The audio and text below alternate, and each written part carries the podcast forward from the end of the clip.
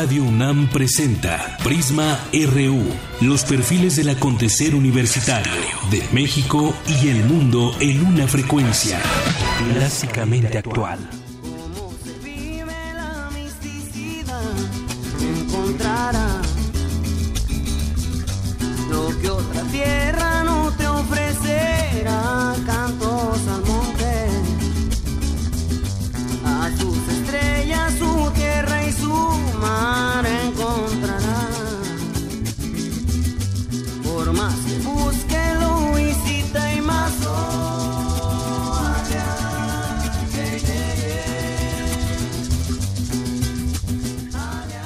buenas tardes, estamos escuchando Dios en Chania y Lobo Estepario de Isaac Montijo y los Guayums, parte del elenco del Estruendo Multilingüe Festival de Música Indígena en el Chopo. Ya más adelante le daremos detalles de esta información, pero por lo pronto escuchemos esta música.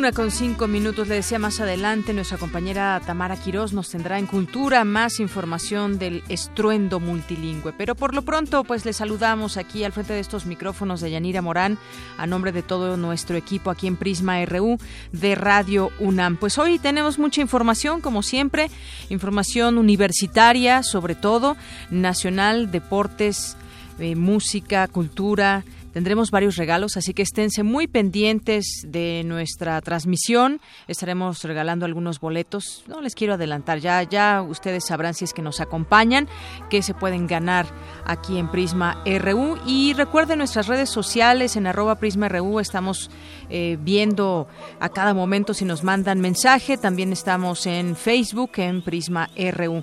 Así que de una vez arrancamos.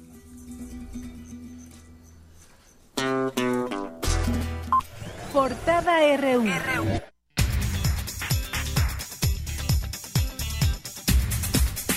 Hoy 10, 10 de hoy 9 de septiembre de 2016 arrancamos con nuestra portada universitaria. En noviembre, el rector de la UNAM, Enrique Graue, ofrecerá una conferencia magistral en la Universidad Autónoma de Aguascalientes sobre oftalmología y su experiencia en materia de educación. Al presentar su segundo informe de gestión, Pedro Salazar Ugarte, director del Instituto de Investigaciones Jurídicas, afirmó que esa instancia académica ha mantenido una actividad constante y productiva a lo largo del último año. El proyecto de egresos 2017, lejos de ser una propuesta responsable, le apuesta a la contracción económica como estrategia para desatender sectores estratégicos por parte del Estado, consideró Francisco Reyes Durán, especialista en economía de la Escuela Nacional de Estudios Superiores León de la UNAM. Está tasado el barril de petróleo en 42 dólares, con una producción promedio de 1.928.000 barriles diarios. Al año nos estarían dejando aproximadamente 92.556 millones de dólares. Se sigue recortando el gasto e incluso se logran superar el primario. Esos recursos se van a utilizar para fortalecer las reservas internacionales que permitirán garantizar el fortalecimiento del peso y permitir que México se siga vinculando con los mercados financieros internacionales para hacer atractiva la inversión financiera, pero esencialmente especulativa. Ya estaremos analizando acerca de este proyecto de egresos que se presentó ayer en la Cámara de Diputados. Y en más información, ayer falleció el filósofo Roberto Escudero, dirigente del movimiento estudiantil de 1968 y académico de la UNAM. En nuestra portada nacional, hoy el gobierno federal presentó el paquete económico 2017 con un recorte al presupuesto de 239.700 millones de pesos. José Antonio Mid, secretario de Hacienda, informó que el ajuste afectará a petróleos mexicanos y a las secretarías de Educación, Salud y Comunicaciones y Transportes. Un paquete económico está diseñado para enfrentar eh, circunstancias adversas, para asegurar la estabilidad macroeconómica en beneficio de las familias mexicanas. Estoy absolutamente convencido de que el ajuste propuesto es no solamente necesario para preservar la estabilidad, sino que el ajuste se realizó atendiendo a las prioridades y las preocupaciones de la sociedad. Bueno, pues es parte de lo que dijo. Ya estaremos, como le comentaba, analizando en qué rubro se está afectando más. En el caso de educación, hay recorte para, para este rubro en CONACIT, en cultura. Ya le daremos todos los detalles, platicaremos sobre ello más adelante. Los principales partidos políticos en la Cámara de Diputados fijaron su postura. El PAN, en voz de Marco Cortés, dijo que propondrán la reducción en la tasa de la tasa del impuesto sobre la renta a 28%. Proponemos para el 2017 un déficit cero para equilibrar las finanzas públicas. Para lograrlo necesitamos reducir el gasto corriente en al menos un 20% y redirigirlo a proyectos de inversión. Por su parte, el PRD advirtió que no permitirá recortes al gasto en materia social, educativa, de salud o infraestructura. Habla Carlos Hernández, secretario de la Comisión de Hacienda. El recorte presupuestal no debe de ser discrecional ni afectar la inversión pública o las prioridades principalmente sociales. Si el gobierno requiere hacer recortes, que los haga a las estructuras duplicadas con las que ya cuenta el Ejecutivo Federal. ¿Y qué más opinan los legisladores que tendrán a bien pues analizar este presupuesto, después pasarlo también a la Cámara de Senadores? Por su parte, César Camacho, coordinador del PRI, dijo que el ajuste al gasto será principalmente en el gobierno federal. Quien se tiene que apretar el cinturón, no los ciudadanos ni las empresas de los mexicanos. Bueno, pues es que eso dicen. Y Vanessa Rubio fue nombrada como subsecretaria de Hacienda y Crédito Público y Osvaldo Santín Quirós como jefe del Servicio de Administración Tributaria. Ambos serán ratificados por el Senado. Y el PAN aquí en la capital designó a Santiago Krill Miranda como coordinador de su bancada en la Asamblea Constituyente. La única forma de retomar el diálogo con la Coordinadora Nacional de Trabajadores de la Educación es a través de mesas con los gobiernos estatales y en los foros sobre el modelo educativo, sostuvo el secretario de Educación Aurelio Nuño. Lo más viable en Chiapas es regresar a clases, señaló el vocero de la en el Estado, José Luis Escobar. Sin embargo, aclaró la decisión es de los maestros y no de la dirigencia. En Oaxaca, por cuarto día consecutivo, egresados de las escuelas normales realizan bloqueos y retienen camiones del transporte urbano en la capital. Un juez federal dictó auto de formal, dictó formal prisión a Naim dueño del periódico Uno más Uno, por defraudación fiscal equiparable. El suicidio es una cuestión de salud pública y es un indicador de salud mental de la población. Mi compañera Dulce García nos tiene más información. Deyanira, buenas tardes a ti y al auditorio. Mañana se conmemora el Día Internacional para la Prevención del Suicidio. La UNAM contribuye a disminuir los decesos por este motivo. La información más adelante.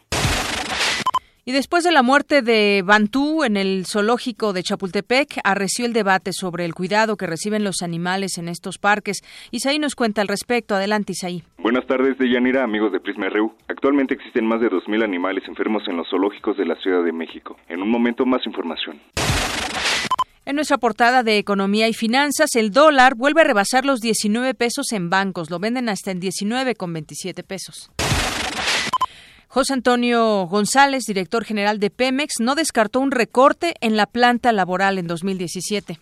Los recortes de personal no son una meta, son un es uno de los activos más importantes de la empresa, son sus trabajadores. Y estas decisiones de personal se tomarán en base a rentabilidad. Bueno, pues agárrense los trabajadores de Pemex. Y el dispendio de recursos públicos en la Cámara de Diputados y Senadores es un tema que adquiere relevancia en época de ajustes económicos. Abraham Menchaca nos preparó una información al respecto. ¿Qué tal, Deyanira? Buenas tardes. Los mexicanos tendrán que apretar el cinturón en 2017, pues recibirán menos subsidios, además de padecer los efectos de la reducción de programas sociales. Más adelante los detalles. Gracias. Y es que los diputados no van a reducir sus gastos. En información en nuestra portada internacional, la OTAN condenó con firmeza el nuevo ensayo nuclear realizado por Corea del Norte. El organismo internacional lo calificó como una provocación muy inquietante. El presidente de Estados Unidos, Barack Obama, también condenó la prueba nuclear como una grave amenaza a la seguridad regional y estabilidad internacional. Mientras tanto, Corea del Norte confirmó la realización de un ensayo nuclear del más alto nivel con el que busca construir un arsenal más potente con armas más pequeñas y ligeras.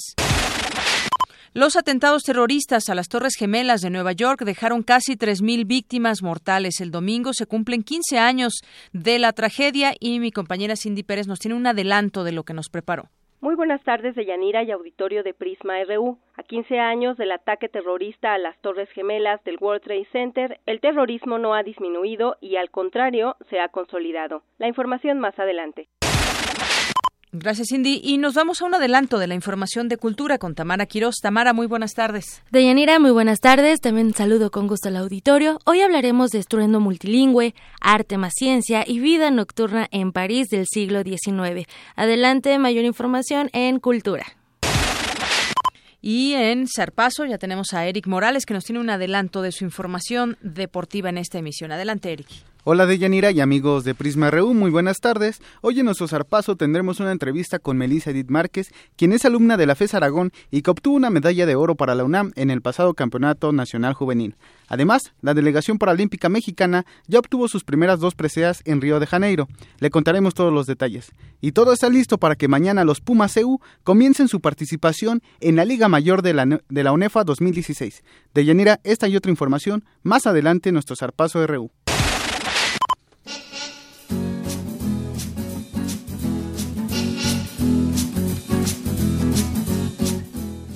Una con 15 minutos y ya le tenemos información de vialidad sobre algunas de los de los campus universitarios. Hacia el CCH Sur hay buen desplazamiento en Boulevard Cataratas a partir de Anillo Periférico. Si vas a la Facultad de Música, el avance es complicado en Avenida Jicotencatl a, de Avenida México hacia División del Norte. Como alternativa puedes tomar Río Churubusco y hacia la Escuela Nacional de Trabajo Social avanzarás de forma constante sobre Avenida Insurgentes desde Avenida del Imán. Y tú que vas o sales de la Facultad de Derecho, el tránsito es abundante en el circuito escolar universitario desde Avenida Insurgentes. Mejor tomar Eje 10 Sur.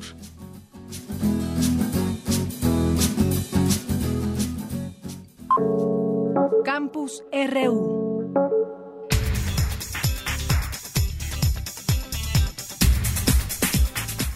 Y en la información que sucede en nuestros, en nuestros distintos campus universitarios, bueno, pues entre las investigaciones que hacen los distintos académicos, pues la depresión es una enfermedad muy común que se caracteriza por cambios en el estado de ánimo y puede llegar incluso a incapacitar a las personas. Mi compañera Cristina Godínez nos preparó la siguiente información. Adelante, Cristina. Buenas tardes de Yanira y auditorio de Prisma RU. Puede afectar a cualquier persona y se caracteriza por cambios en el estado de ánimo, en el comportamiento y en la forma de pensar, pero lo más grave es cuando incapacita a las personas. Se trata de la depresión. De acuerdo con la Organización Mundial de la Salud, se estima que alrededor de 350 millones de personas en el mundo tienen este padecimiento. En nuestro país ocupa el primer lugar como factor discapacitante entre mujeres y el noveno en hombres. Escuchemos al doctor Héctor Lara Tapia, de la Facultad de Psicología de la UNAM. Debo decirle que en primer lugar la depresión es una enfermedad muy común que se caracteriza por cambios en el estado de ánimo y una de las cosas más graves que tiene precisamente es que eso incapacita al sujeto para tener una vida normal. Hay sobre todo anedonia, tristeza, falta de impulso a la acción, desgano, etcétera. O sea, es una enfermedad muy inhibitoria. La otra cosa que tiene mucha importancia es de que es muy frecuente en el mundo en la actualidad. Se considera que se encuentra ya en el quinto lugar entre todas las enfermedades reportadas en todo el mundo. Sobre el hallazgo de más de 12 genes vinculados con este trastorno, Lara Tapia detalló lo siguiente. También hay la posibilidad, primero, de identificar los genes que puedan producir una mayor posibilidad de prevención. Y por el otro lado, todo lo que esté asociado con aspectos biológicos de las enfermedades, pues tiene que tener una asociación con algún tipo de tratamiento. Ahorita lo que tiene que ver más que nada con la respuesta a fármacos que puedan encontrarse y por el otro lado, para un futuro que no está tan lejano, pero es el caso de la ingeniería genética en la cual ya se pueden modificar o incidir sobre este tipo de genes para prevención de las enfermedades. Eh, aunque el factor genético de la depresión ya se conocía desde los años 50, nada más que estaba muy asociado a un tipo de, depresión psicótica, o sea, el de la enfermedad bipolar, y en algunos otros factores de depresión orgánicas que tienen que ver con factores hormonales sobre todo. El descubrimiento es un avance en torno al conocimiento de los fundamentos biológicos de la depresión y para el desarrollo de nuevos fármacos y tratamientos. Hasta aquí el reporte. Buenas tardes. Gracias, muy buenas tardes, Cristina, por esta información. Y es que, bueno, también sobre este mismo tema, ayer se publicaba pues la preocupación por el aumento de suicidios en la Ciudad de México, eh, que puede ser justamente por depresión, baja autoestima, no haberse quedado en su primera opción de concurso el ingreso al bachillerato, muchas razones que pueden tener, sobre todo jóvenes, es lo que está llamando la atención, una preocupación que hay en este sector por el incremento de suicidios. Y justamente también, pues como todos los días, ya es costumbre para Prisma RU salir a las calles y preguntarle a la gente sobre algún tema. Y en esta ocasión les preguntamos, ¿crees que la violencia y la situación económica en nuestro país provoca más suicidios? Y esto fue lo que obtuvimos.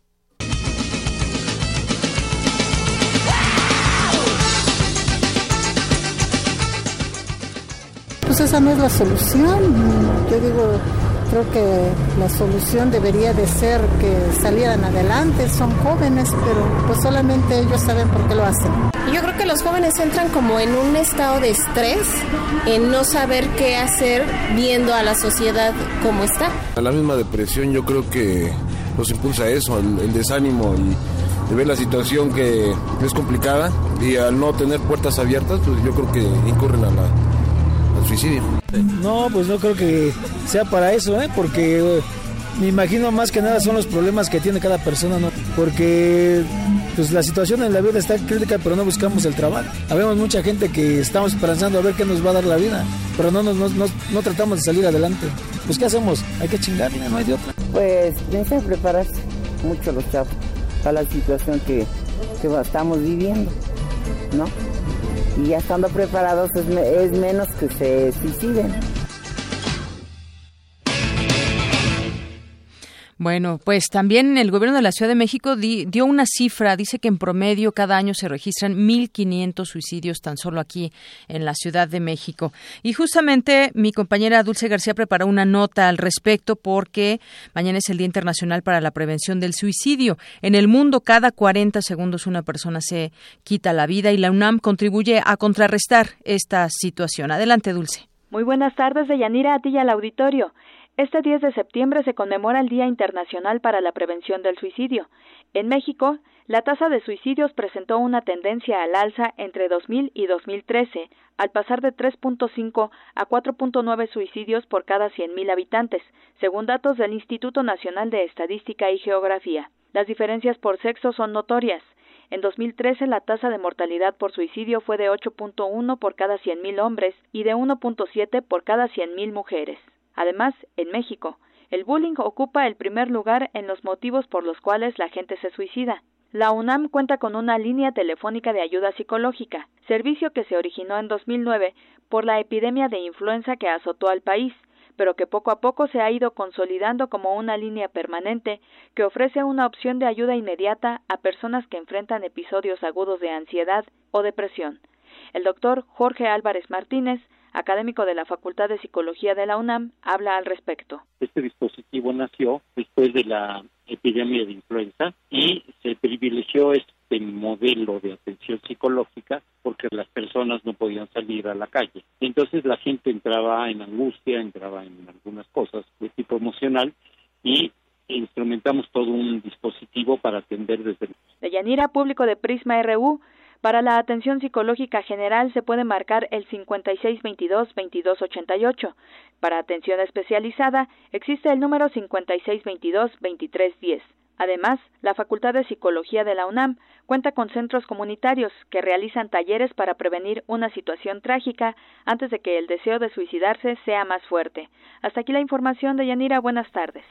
Gracias, Dulce. Muy buenas tardes. Recuerda estos teléfonos entonces 56 22 23 10 y 56 22 28 18. Bueno, continuamos con la información, la información nacional. Eh, ahora pues ya conocimos eh, estos recortes que ahora derivan de esta propuesta del el presupuesto de egresos e ingresos 2017, lo que tendrán que estudiar los legisladores, aprobar o no, hacer nuevas propuestas. Y lo que se presentó ayer por parte del recién recién nombrado eh, secretario de Hacienda y Crédito Público, José Antonio Mid, pues este recorte está pegando o pegará, impactará a la educación, a la salud, al turismo, y al campo. En un momento en que la economía perdió dinamismo, el gobierno federal propuso una reducción del gasto público para 2017. Este recorte afectará las partidas destinadas a educación, como le decía, salud, a cultura, turismo, ciencia y tecnología. En cambio, aumentarán los recursos públicos destinados al pago de la deuda, cuyo servicio se ha encarecido por la depreciación del peso y el alza de las tasas de interés. Así que allá irá destinada una parte parte del presupuesto. Este proyecto de egresos de la Federación prevé para 2017 un gasto menor en 239.700 millones de pesos que el aprobado para 2016. Este recorte equivale a 1.2% del Producto Interno Bruto, es decir, del tamaño de la economía. Un total del total del ajuste de 169.400 millones de pesos que ya fueron aplicados en febrero y junio pasados por la pérdida de ingresos debido a la caída del precio del petróleo. Y el próximo año habrá una reducción de otros 70.300 millones de pesos, de acuerdo con el documento que se entregó ayer. En 2017, así, el gasto neto total total que se tendrá de acuerdo con esta propuesta será una cifra exorbitante de cuatro billones ochocientos treinta y siete mil quinientos doce punto tres millones de pesos, que es uno ciento menos en términos reales, descontando el efecto de la inflación respecto al aprobado para 2016.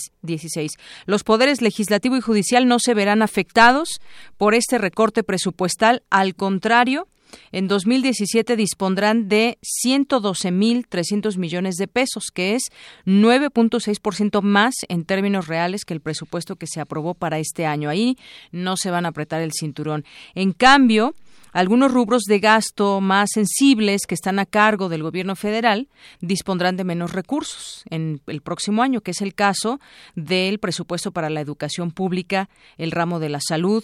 El gobierno federal también propone que para cultura se haga un recorte, la más joven de las secretarías que se tienen, que se asigne en 2017 un gasto por 10.928 millones de pesos, es decir, 30.7% menos que el aprobado para este año y plantea que al Consejo Nacional de Ciencia y Tecnología, CONACIT, le destinen 26.963.5 millones de pesos, lo que significa 23.3% menos que este año 2016. Y en agricultura, la reducción propuesta es de 29%.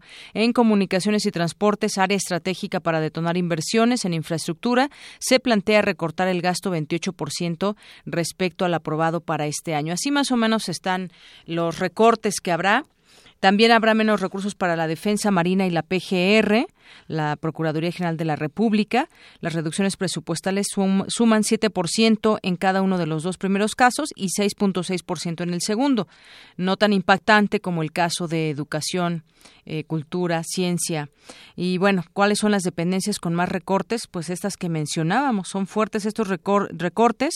Organismos que son no sectorizados, como el Instituto Nacional de las Mujeres, la Procuraduría de la Defensa del Contribuyente, la Comisión Ejecutiva de Atención a víctimas, así como las Secretarías de Desarrollo Agrario, Medio Ambiente, Economía, Comunicaciones y Transportes y Petróleos Mexicanos serán las que enfrenten los mayores recortes a sus presupuestos para el próximo año.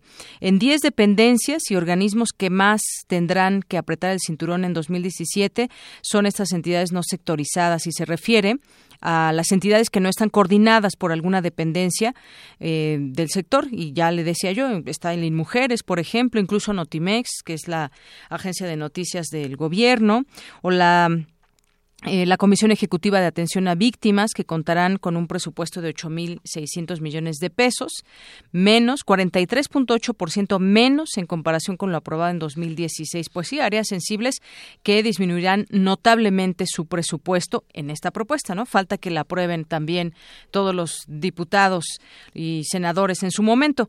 Eh, la Secretaría de Desarrollo Agrario, Territorial y Urbano, la SEDATU, Secretaría de Medio Ambiente, Recursos Naturales, la Secretaría de Economía, la Secretaría de Turismo, Secretaría de Cultura, de Agricultura, eh, la Secretaría de Comunicaciones, como mencionaba, el CONACIT, se contemplan pues todas estas reducciones que ya mencionábamos. Así que estas serán las dependencias en las que se proponen mayores recortes.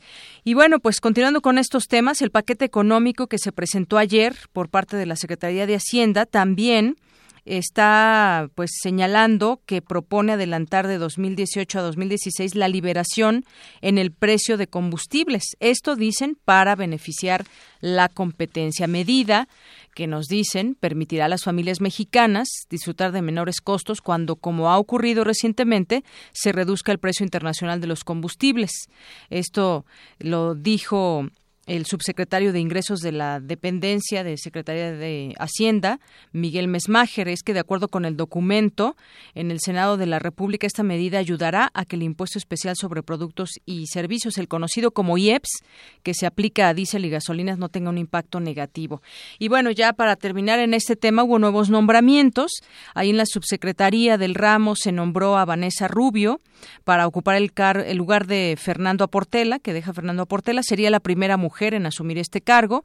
Vanessa Rubio ya trabajó en Hacienda como encargada de asuntos internacionales, también fue subsecretaria para América Latina en la Cancillería y su última posición fue subsecretaria de Planeación, Evaluación y Desarrollo Regional en Sol. Se va con pues con José Antonio Mid y en el SAT quedaría Osvaldo Santín, quien había sido jefe de asesores de Luis Videgaray, se encargaba de la oficina de coordinación del titular de la Secretaría y es un funcionario que proviene del Estado de México en donde trabajó en la Subsecretaría de Ingresos de la Secretaría de Finanzas y ha trabajado también en el IPAP como secretario de Recuperación de Activos. Esta información, pues derivada de ya los nuevos nombramientos que hubo y los movimientos que se están dando y este paquete eh, presupuestal que habrá que analizar con mucho más detalle. ¿De qué manera? Si ya vemos los porcentajes con los cuales se, se está pues afectando algunos rubros, pues de qué manera impactaría para el próximo año. Y bueno, en otra información, Roberto Escudero, integrante del Comité 68, murió este jueves, fue delegado de la Facultad de de, Filosofía y Letras de la Universidad Nacional Autónoma de México en el Consejo Nacional de Huelga durante el movimiento estudiantil.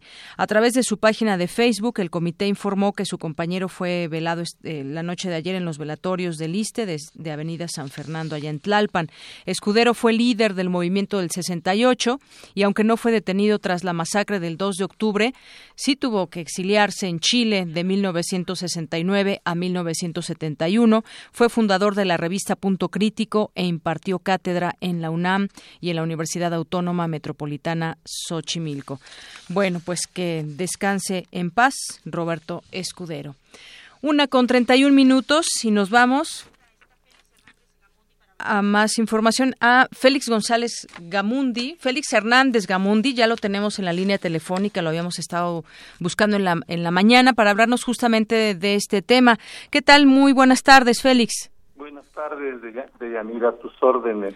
Bueno, pues yo quisiera, sí. yo quisiera preguntarte, pues, eh, sobre esta pérdida que se tiene uno de los líderes del 68, es un, ha sido durante todo este tiempo un movimiento importante que ha continuado en la lucha desde distintas trincheras. ¿Qué nos puedes decir para recordar a Roberto? Eh, bueno, en primer lugar, que es eh, muy triste, es muy lamentable la pérdida de Roberto tenía ya mucho tiempo eh, sin estar bien, pero estas cosas de cualquier manera son dolorosas. Fíjate que estaba escuchando tu, tu resumen y quisiera agregarte una cosa. Habría muchas cosas que agregar, pero, pero una en particular quiero decirte que Roberto es uno de, de los que firmaron junto con otro grupo la, la demanda por genocidio para demandar justicia en el caso de 68 y particularmente por la masacre del 2 de octubre. Y él junto con Raúl Álvarez Garín, eh, Enrique Ávila, el líder del magisterio, él era líder de la Escuela Normal Superior en 68, eh, representante ante el Consejo Nacional de Huelga, y otro grupo de cuatro o cinco compañeros que firmamos esta demanda eh, por genocidio en contra de Díaz Ordaz, Echeverría y más de 60 eh, oficiales de alto rango del ejército. Eh, sí. A ver, Félix, ahí como que te perdí la comunicación. Sí, ahí te escucho de nuevo, sí. ¿Ahí me escuchas? Sí.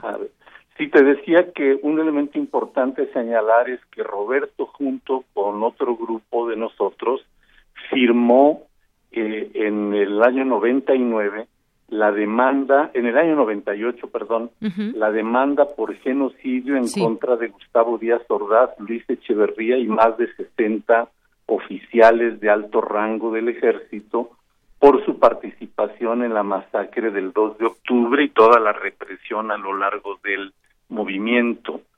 Y otro elemento muy importante es que hay un documento muy conocido en relación al 2 de octubre eh, o al, al 68 que se llama Manifiesto 2 de octubre. Ese es un documento importantísimo para entender la circunstancia que se dio en México a partir del 2 de octubre y los días inmediatos posteriores a, la masacre de Tlatelolco. El autor de ese documento es precisamente Roberto Escudero, un hombre brillante, comprometido, generoso, amoroso, con una camaradería, camaradería sin límite. de verdad que lo vamos a extrañar y nosotros tenemos que comprometer los que acá nos quedamos de Yanira, tenemos que hacer el compromiso de honrar su memoria en lo más alto. Bien, pues eh, justamente para, para eso te llamamos, eh, Félix, para que nos platicaras esta parte, tú al conocerlo y hacer también tú integrante del Comité de 68, pues este legado de lo que de lo que deja él y cómo se le puede recordar. Sé que también, no sé si él exactamente estaba eh, pues realizando un libro, ¿tú sabes algo al respecto? Bueno, vagamente de las últimas veces que platiqué con él hablamos de eso, pero no tengo más detalles. Lo que sí es que, eh, pues Roberto eh, fue toda su vida un eh, creador, un hombre muy creativo, de suerte que seguramente quedarán cosas pendientes. y Roberto lo, lo vamos a extrañar porque siempre que tuvimos necesidad y oportunidad de platicar de la situación política del país, Roberto eh, fue un hombre siempre muy reflexivo eh, y muy creativo también en las ideas políticas. Muy bien. Eh, creo que deja un, un, legado muy importante, no tan solo en su cátedra, en, en las universidades, también en la relación cercana con, con todos sus amigos. Eh, y su preocupación de estar siempre en contacto con las nuevas generaciones. Roberto hablaba mucho de la importancia de ir construyendo puentes intergeneracional. Creo que era una preocupación central en él y le dedicó esfuerzos muy grandes, de suerte que sin duda nos deja un legado y nos deja un ejemplo muy grande vivió la persecución y la represión como muchos otros y, y, esa persecución lo hizo agrandarse, agrandarse en el pensamiento y, y agrandarse en la rebeldía. Muy bien. Bueno, pues Félix, muchas gracias por habernos tomado esta llamada aquí en Prisma RU de Radio UNAM y pues se acerca una fecha más del 2 de, el 2 de octubre, ya podemos platicar si tú no lo, no lo permites en su momento para pues seguir discutiendo de este tema que es inagotable y que pues como decías de uno parte del legado que deja Roberto es pues hacer esta eh, esta idea también de generarle a las nuevas generaciones este interés por conocer lo que sucedió aquel día de 1968 aquí en México. Te agradezco mucho, Félix. Muchísimas gracias y bueno, gracias por ofrecernos el espacio, lo tomamos y estaremos pendientes. Es una lucha continua por la justicia y contra la impunidad que mucha falta nos hace vencerla en estos tiempos. Muy bien. Muchas gracias, Félix. Gracias a ti. Hasta luego. Adiós. Fue Félix Hernández Gamundi, también integrante del Comité 68. Una con 38 minutos. Queremos conocer tu opinión. Síguenos en Twitter como arroba PrismaRU.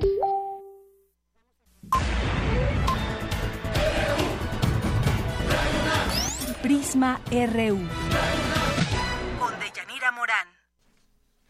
Bien, pues estamos, continuamos aquí en Prisma RU, una con 38 minutos.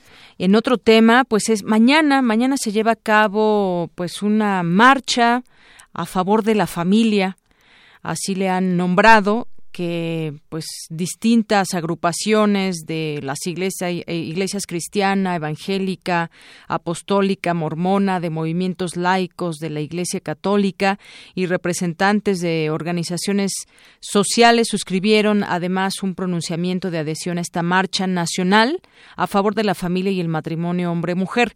Esta marcha no solamente se llevará a cabo aquí en la Ciudad de México, sino en otras ciudades. Se habla entre que son entre 100 y 110 ciudades las que ya se han sumado a este llamado y bueno pues básicamente dicen que pues están a favor de la defensa de la familia y que tiene que ser entre un hombre y una mujer. Pero bueno, vamos a escuchar esta información sobre el matrimonio igualitario que nos presenta mi compañera Cristina Godínez para ir eh, abordando este tema. Adelante, Cris.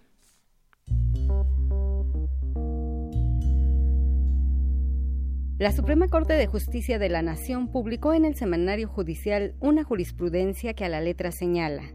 La ley de cualquier entidad federativa que, por un lado, considere que la finalidad del matrimonio es la procreación y o que lo defina como el que se celebre entre un hombre y una mujer es inconstitucional y consideró un acto de discriminación definir el matrimonio como la unión entre un hombre y una mujer por lo que en ninguna circunstancia se puede negar o restringir a nadie un derecho con base en su orientación sexual.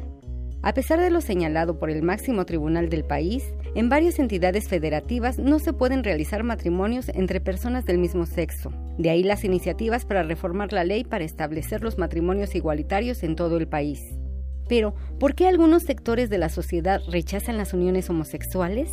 La doctora Tania Esmeralda Rocha Sánchez, investigadora de la Facultad de Psicología de la UNAM, explica todo este conjunto de prejuicios y de rechazo y discriminación que hay se materializa también en prácticas, justo como es el aspecto legal, como pueden ser las limitaciones en términos de los derechos, de derechos básicos, como puede ser la salud, la posibilidad de adoptar. Y creo que eso refleja que hay una gran dificultad, o sea que la experiencia que se puede llegar a tener bajo estas opciones de vida diferentes, no heterosexuales o con otros formatos, es que se limitan las posibilidades de acción.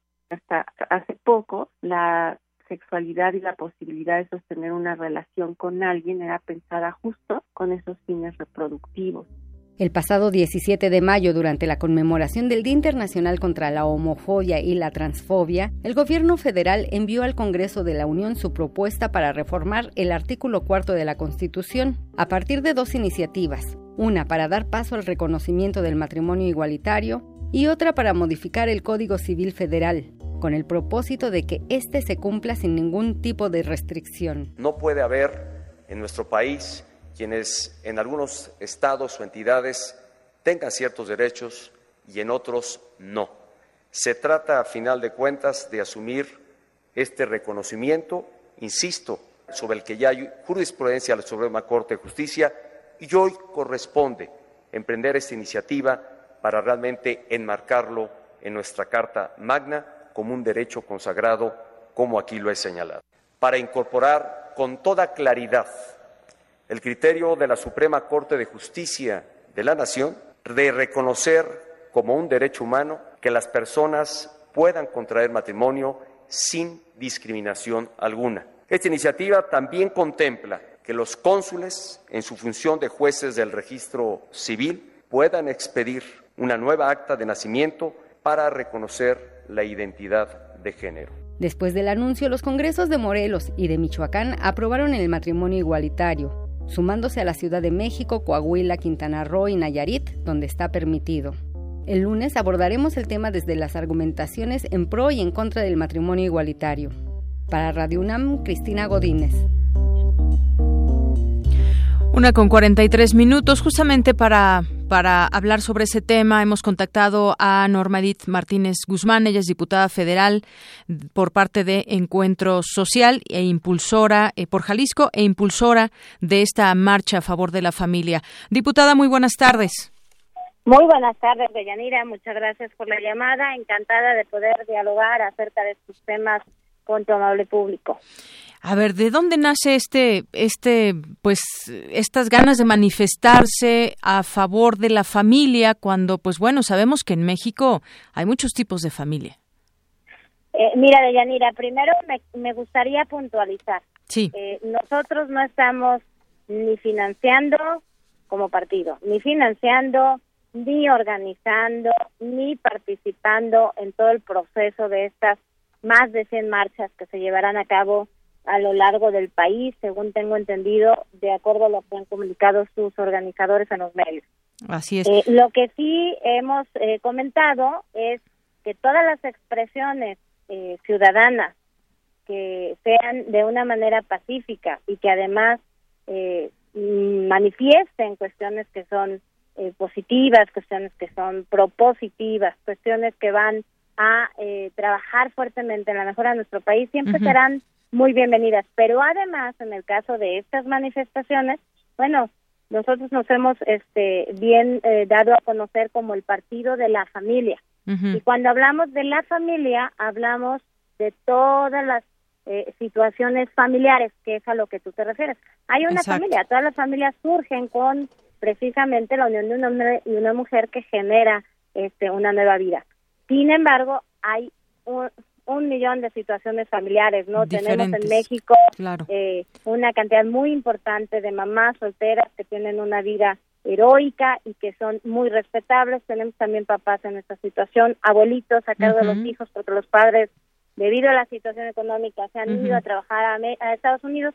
O sea, el tema es que cuando y también mujeres, y también cuando se habla de la familia, no estamos hablando de ninguna manera de este de no considerar que todas estas situaciones familiares y más aún las que se encuentran en alta vulnerabilidad no deben de ser atendidas. Es más, es una urgencia que nuestra constitución no está atendiendo, no está previendo con claridad y por lo tanto no hay políticas no hay presupuesto, no hay programas reales en nuestro país para la atención del tema de familia. Y que también hay que... Por eso es muy importante tocar el tema. Sí, y que no hay que perder de vista que también actualmente hay familias conformadas por dos hombres, dos mujeres que han adoptado eh, algún hijo o lo han tenido de otra de otra manera. Usted eh, promovió esta iniciativa ciudadana por la vida y la familia.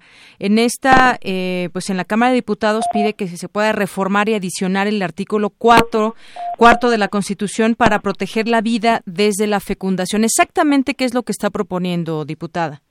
Deyanira, me gustaría primero decirte, eh, para contestar esta pregunta que me haces, muy interesante, me gustaría comentarte que estoy, estamos con fracción sumamente contentos por la madurez que la ciudadanía está, eh, pues, comunicando a través de acciones muy concretas.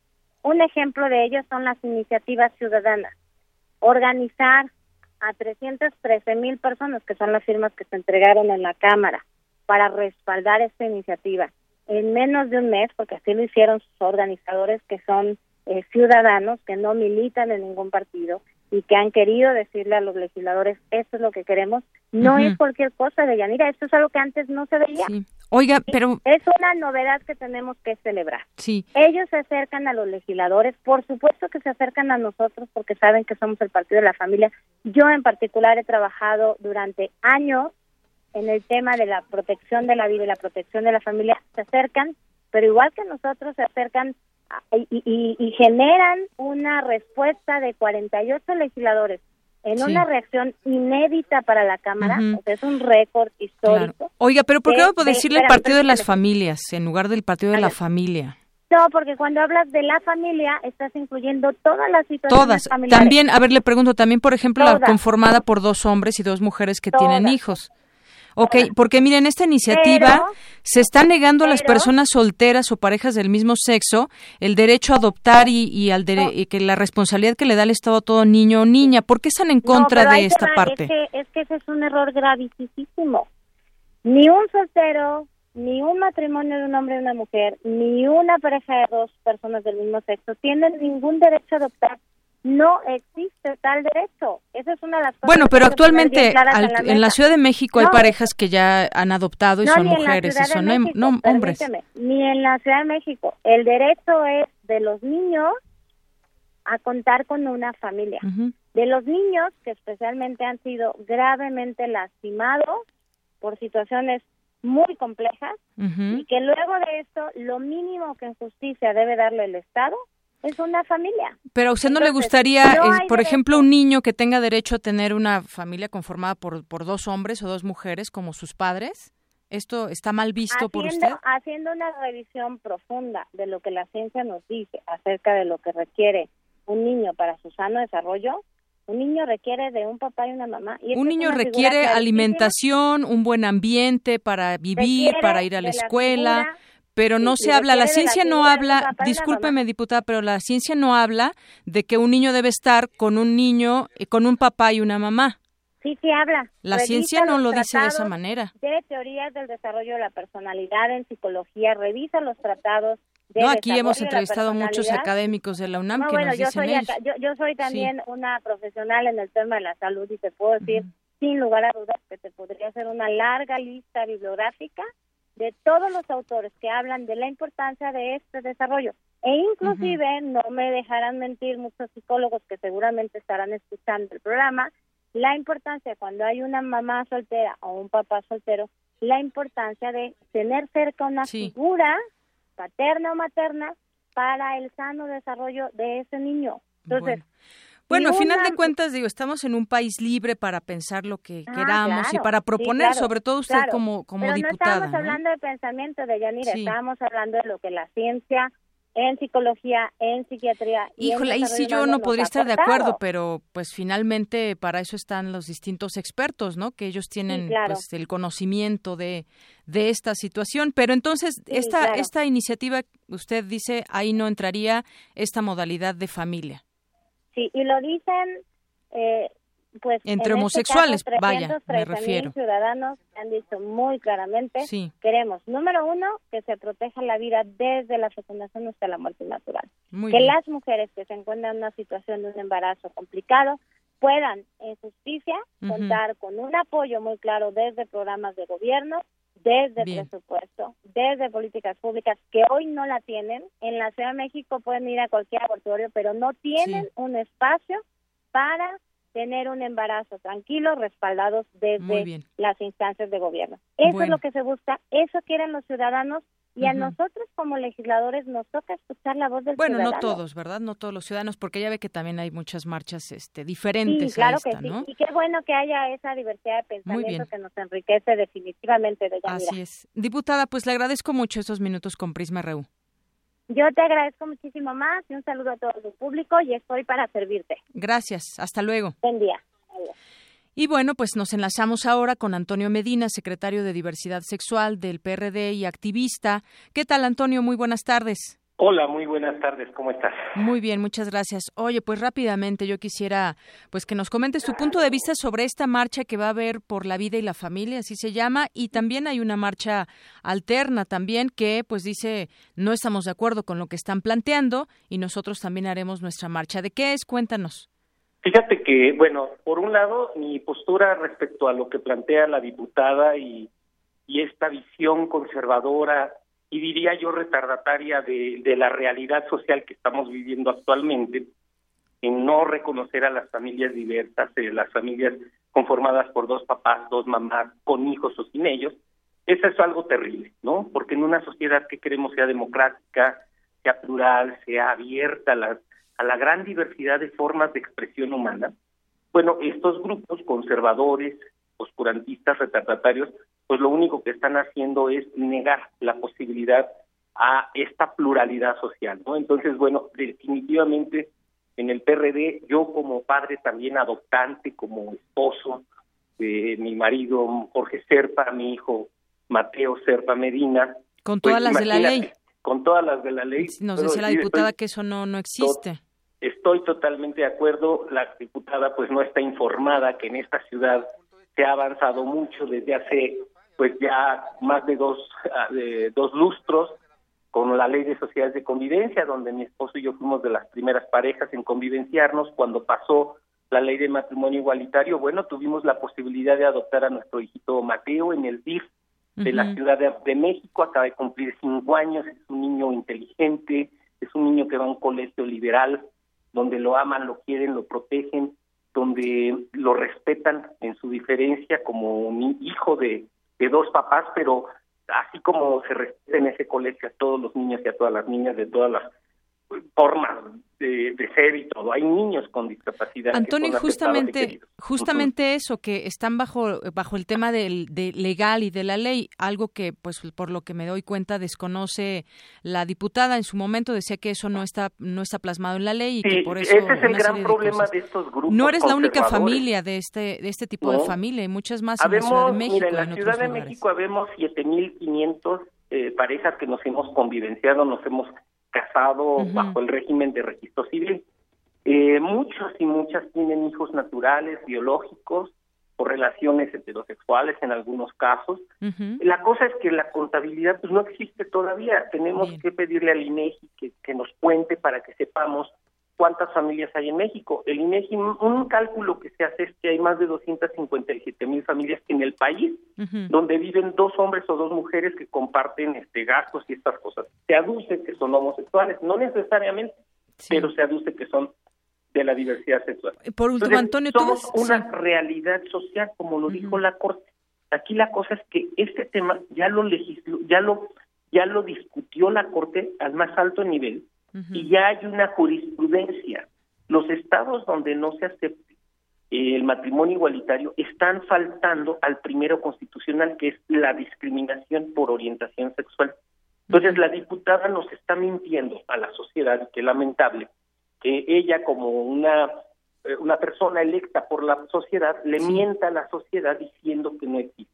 Sí existe la ley de matrimonio igualitario en tres estados, en Nayarit, Coahuila y Ciudad de México, y en cinco más, la Corte ha mandatado a los congresos a que legislen en favor de la, los matrimonios igualitarios. 22 estados pues no lo tienen, pero vamos a ir avanzando. Ahorita la, bancada del PRD en el Senado y en la Cámara van a posicionar el tema y muchas organizaciones liberales que luchan por los derechos humanos están con nosotros, estamos trabajando y vamos a lograr que esta discriminación histórica de quienes pagamos impuestos, hay que decirlo, porque ahí no nos discriminan cuando nos piden que paguemos impuestos, las familias homo, lesbo, transparentales queremos tener los mismos derechos que el resto de la población, que el resto de las familias. Muy bien. Oye, Antonio, por último, ¿vas a participar en esta marcha? Que hay que van a ser como alterna esta de la familia. Yo respeto mucho la propuesta de las compañeras y compañeros activistas. No iré porque, bueno, en mi papel de partido político no es conveniente. Yo creo que siempre y cuando sea que no haya violencia, que no haya este, insultos, eh, y creo que así lo están manejando los compañeros y compañeras que están convocando el domingo a la, a la una marcha, un recorrido hacia la basílica, no hacia, la, catedral. Así es. Este, bueno, respecto a esa decisión, yo no voy por, por mi investidura como parte de un partido político. Muy bien. Pero más allá de eso, creo que es muy importante decirle a la sociedad que vivimos en un estado laico donde nos guiamos por lo que dice la Constitución. Respetamos desde luego todos los credos y todas las creencias, sí. pero las Biblias este, son para cuestiones espirituales, ¿no? No para la gobernanza. por tanto, aquí lo que tenemos que reivindicar es el estado laico. Muy bien, pues yo te agradezco mucho estos minutos con Prisma RU de Radio UNAM. Gracias y muy gracias por el espacio y muchas felicidades. Gracias, hasta luego, buenas tardes. Gracias. Arte y cultura.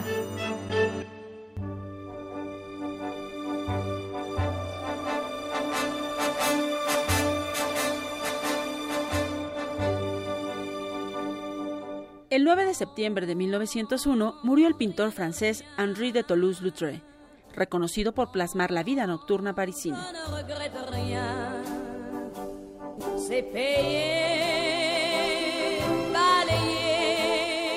Híjole, ya te robamos mucho tiempo. Adelante, Tamara, con la cultura. No, no importa. Muy buenas tardes. Ya lo escuchamos, un 9 de septiembre murió a los 36 años de edad, una de las figuras más originales del arte del siglo XIX.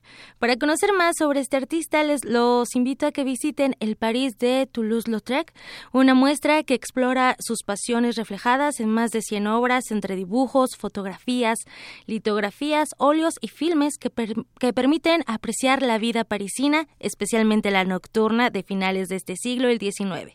Las obras pertenecen a la colección del Museo de Arte Moderno de Nueva York y después de haberse presentado en este recinto, esta exposición llega a la Ciudad de México para mostrar múltiples piezas creadas durante la cúspide de la carrera de este artista.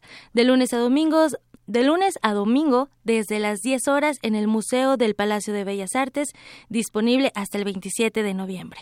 En otra información de Yanira, el grupo Arte más Ciencia pertenece a la perteneciente a la UNAM, cuya sede principal está en la Facultad de Filosofía y Letras, en coordinación con la Facultad de Artes y Diseño, organizan el Festival Internacional Transpixel lo vuelvo a decir, Transpixel, iniciado en Noruega hace 13 años, ahora incluye a Latinoamérica en su gira, cuyos ejes centrales son las artes digitales, la tecnología libre, renovable, sustentable y de código abierto. El acceso a las actividades es libre, con 19 talleres, 14 actos en vivo y 12 conferencias. Este festival se lleva a cabo en siete sedes diferentes, en la Facultad de Artes y Diseños de la UNAM, Artes y Diseño de la UNAM, Unidad de Posgrado, la Casita de las Ciencias, así como el Centro Cultural España, Exteresa Arte Actual, Comitán, y Casa Tepepan con el fin de llegar a un mayor público y descentralizar la propuesta. Eh, en esta edición de Transpixel, muy trabada, disculpen, Transpixel, eh, se fomentan los proyectos Do It Yourself, hágalo usted mismo. Si les interesa, visiten la página de Transpixel biocénica.mx y www.artemasciencia, todo junto, artemasciencia.com para conocer sobre este grupo de investigación y creación de arte. Desde hace miles de años, los pueblos originarios cuidan de esta tierra la madre tierra que con la ofrenda se alimenta, y a cambio ella nos regala contenta el fruto que alimenta.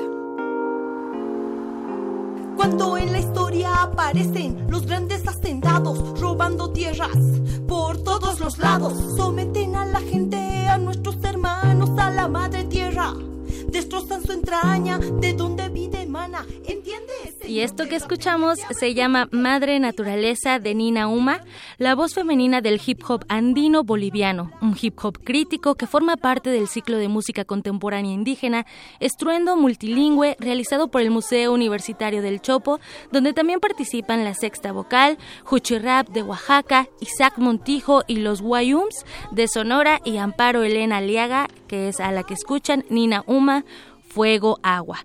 Revaloremos el habla y la cultura de nuestras comunidades. participemos y la entrada es libre en el Foro del Dinosaurio del Museo Universitario del Chopo hasta el 11 de septiembre. Para mayor información los invito a que visiten www.chopo.unam.mx. Y para finalizar, eh, y como ya lo hemos mencionado, el 10 de septiembre se conmemora el Día Mundial para la Prevención del Suicidio. Según el INEGI, el 40.8% de la privación voluntaria de la vida se da a jóvenes de 15 a 29 años de edad. Alguien que plasma muy bien este tema es el cineasta, guionista, animador y dibujante Carlos Carrera en su cortometraje El Héroe, cinta donde un hombre eh, trata de detener el suicidio de una joven en el metro. La comunicación visual que logra esta producción requirió de 2.800 dibujos hechos a mano utilizando gises pastel en acetato. Además de plasmar una dura realidad de la ciudad, específicamente del metro en hora pico, con todo y aglomeraciones y la prisa con la que vivimos, este cortometraje nos hace reflexionar sobre la frialdad con la que tomamos a nuestros semejantes. Véanlo, dura tan solo cinco minutos y atrévanse a romper esa monotonía con como el personaje de este cortometraje. Por último, ahora sí ya por último, eh, les tenemos cinco pases dobles para la obra Ricardo III de William Shakespeare. Se van por teléfono eh, para el domingo 11 de septiembre a las 19 horas en el Teatro Julio Castillo del Centro Cultural del Bosque, ubicado atrás del Auditorio Nacional. Los ganadores deberán recoger los boletos media hora antes de la función en la mesa de relaciones públicas que está al lado de la taquilla y se van al 50 y ¿cuál es? 55 36 43 39. 5536 4339 eh, y ya les damos las indicaciones por teléfono.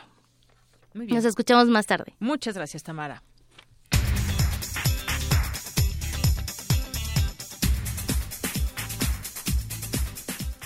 Dos con tres y nos vamos rápidamente con Ruth Salazar que nos tiene un resumen de lo que ha sido esta primera hora de Prisma RU y lo que tendremos en nuestra segunda hora. Adelante, Ruth.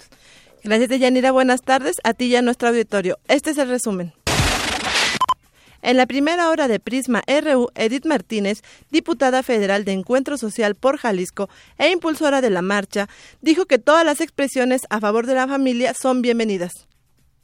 Nosotros no estamos ni financiando como partido, ni financiando, ni organizando, ni participando en todo el proceso de estas más de 100 marchas que se llevarán a cabo a lo largo del país. Lo que sí hemos eh, comentado es que todas las expresiones eh, ciudadanas que sean de una manera pacífica y que además manifiesten cuestiones que son eh, positivas, cuestiones que son propositivas, cuestiones que van a eh, trabajar fuertemente en la mejora de nuestro país, siempre serán muy bienvenidas. Por su parte, Antonio Medina, secretario de Diversidad Sexual del PRD y activista, se refirió a las marchas de este domingo.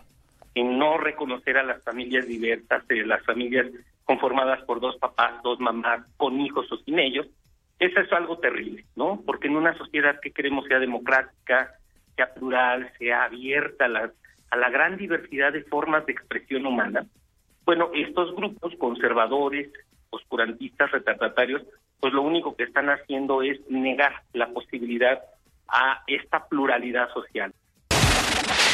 Y en otro tema, Félix Hernández Gamundi, líder del movimiento estudiantil del 68, habló sobre la vida del también integrante del Comité 68, Roberto Escudero, quien falleció este jueves.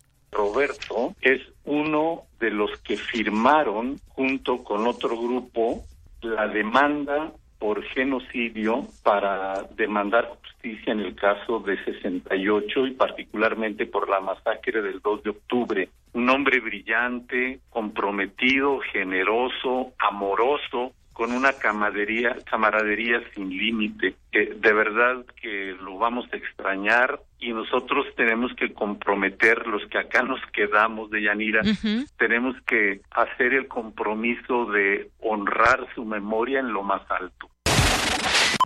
Quédense con nosotros en la segunda hora de Prisma RU. Recibiremos en el estudio a Pedro Rubén, participante del programa Mentores de Pauta, y a Gabriel de la Torre, directora general del programa Adopte un Talento, quienes nos hablarán sobre el encomiable proyecto.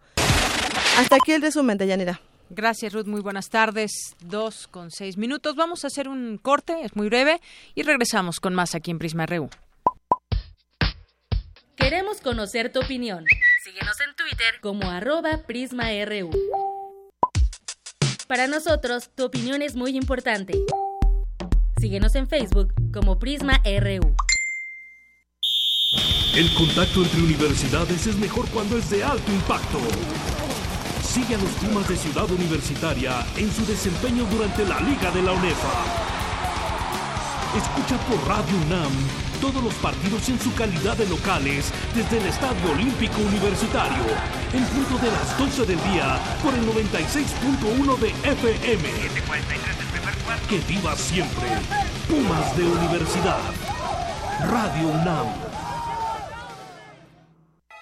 México está hasta el copete de la corrupción, de los contratos para los cuates, de las casas blancas, de las devaluaciones. Se acabaron los tiempos de políticos de empaques bonitos pero huecos de ideas. Con tu energía, tu creatividad y tu amor estás cambiando México. Y con tu participación estás a punto de despedir a esos políticos. Nosotros lo entendemos y estamos contigo.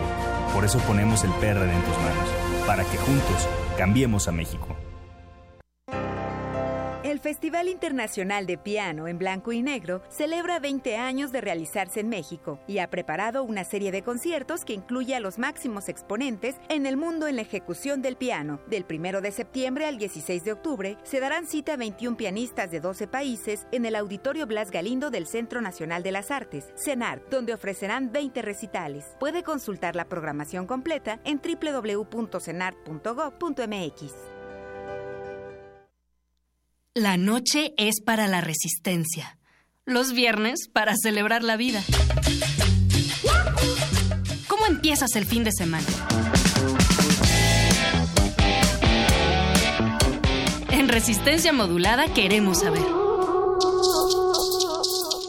El Buscapiés. La radio brújula para las noches de viernes.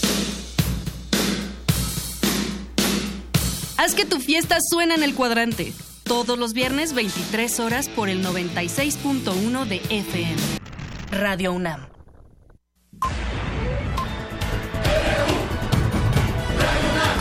Prisma RU.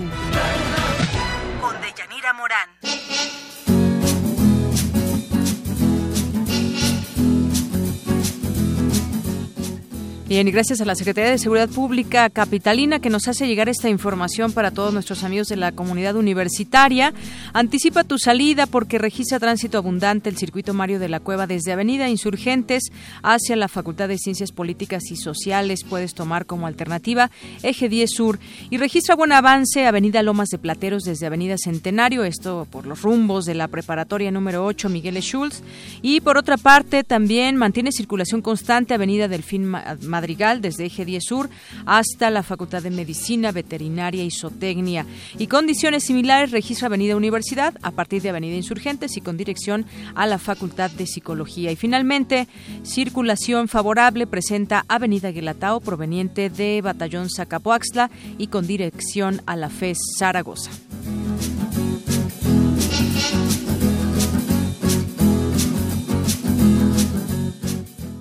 Zarpazo RU.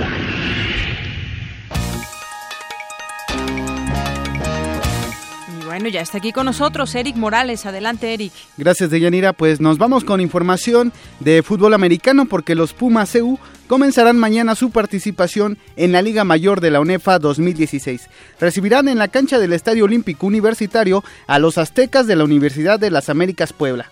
El head coach eh, del conjunto felino, Otto Becerril, estará debutando como estratega auriazul y tendrá un difícil reto porque desde 2008 la UNAM ha llegado a todas las finales de la Liga Mayor.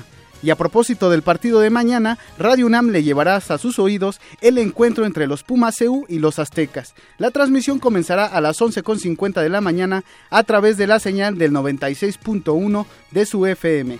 Y además, tenemos seis pases dobles para este partido y los regalaremos vía telefónica al 55 36 43 39 55 36 43 39. Recuerde que el partido comenzará a las 12 del mediodía y será en el Estadio Olímpico Universitario. Además, en otra información, te comento que Melissa Edith Márquez es estudiante de arquitectura de nuestra universidad. Ella ganó una medalla de oro para la UNAM en el pasado Campeonato Nacional Juvenil y tuve la oportunidad de entrevistarla. Si te parece, vamos a escuchar lo que contó a los micrófonos de Prisma RU.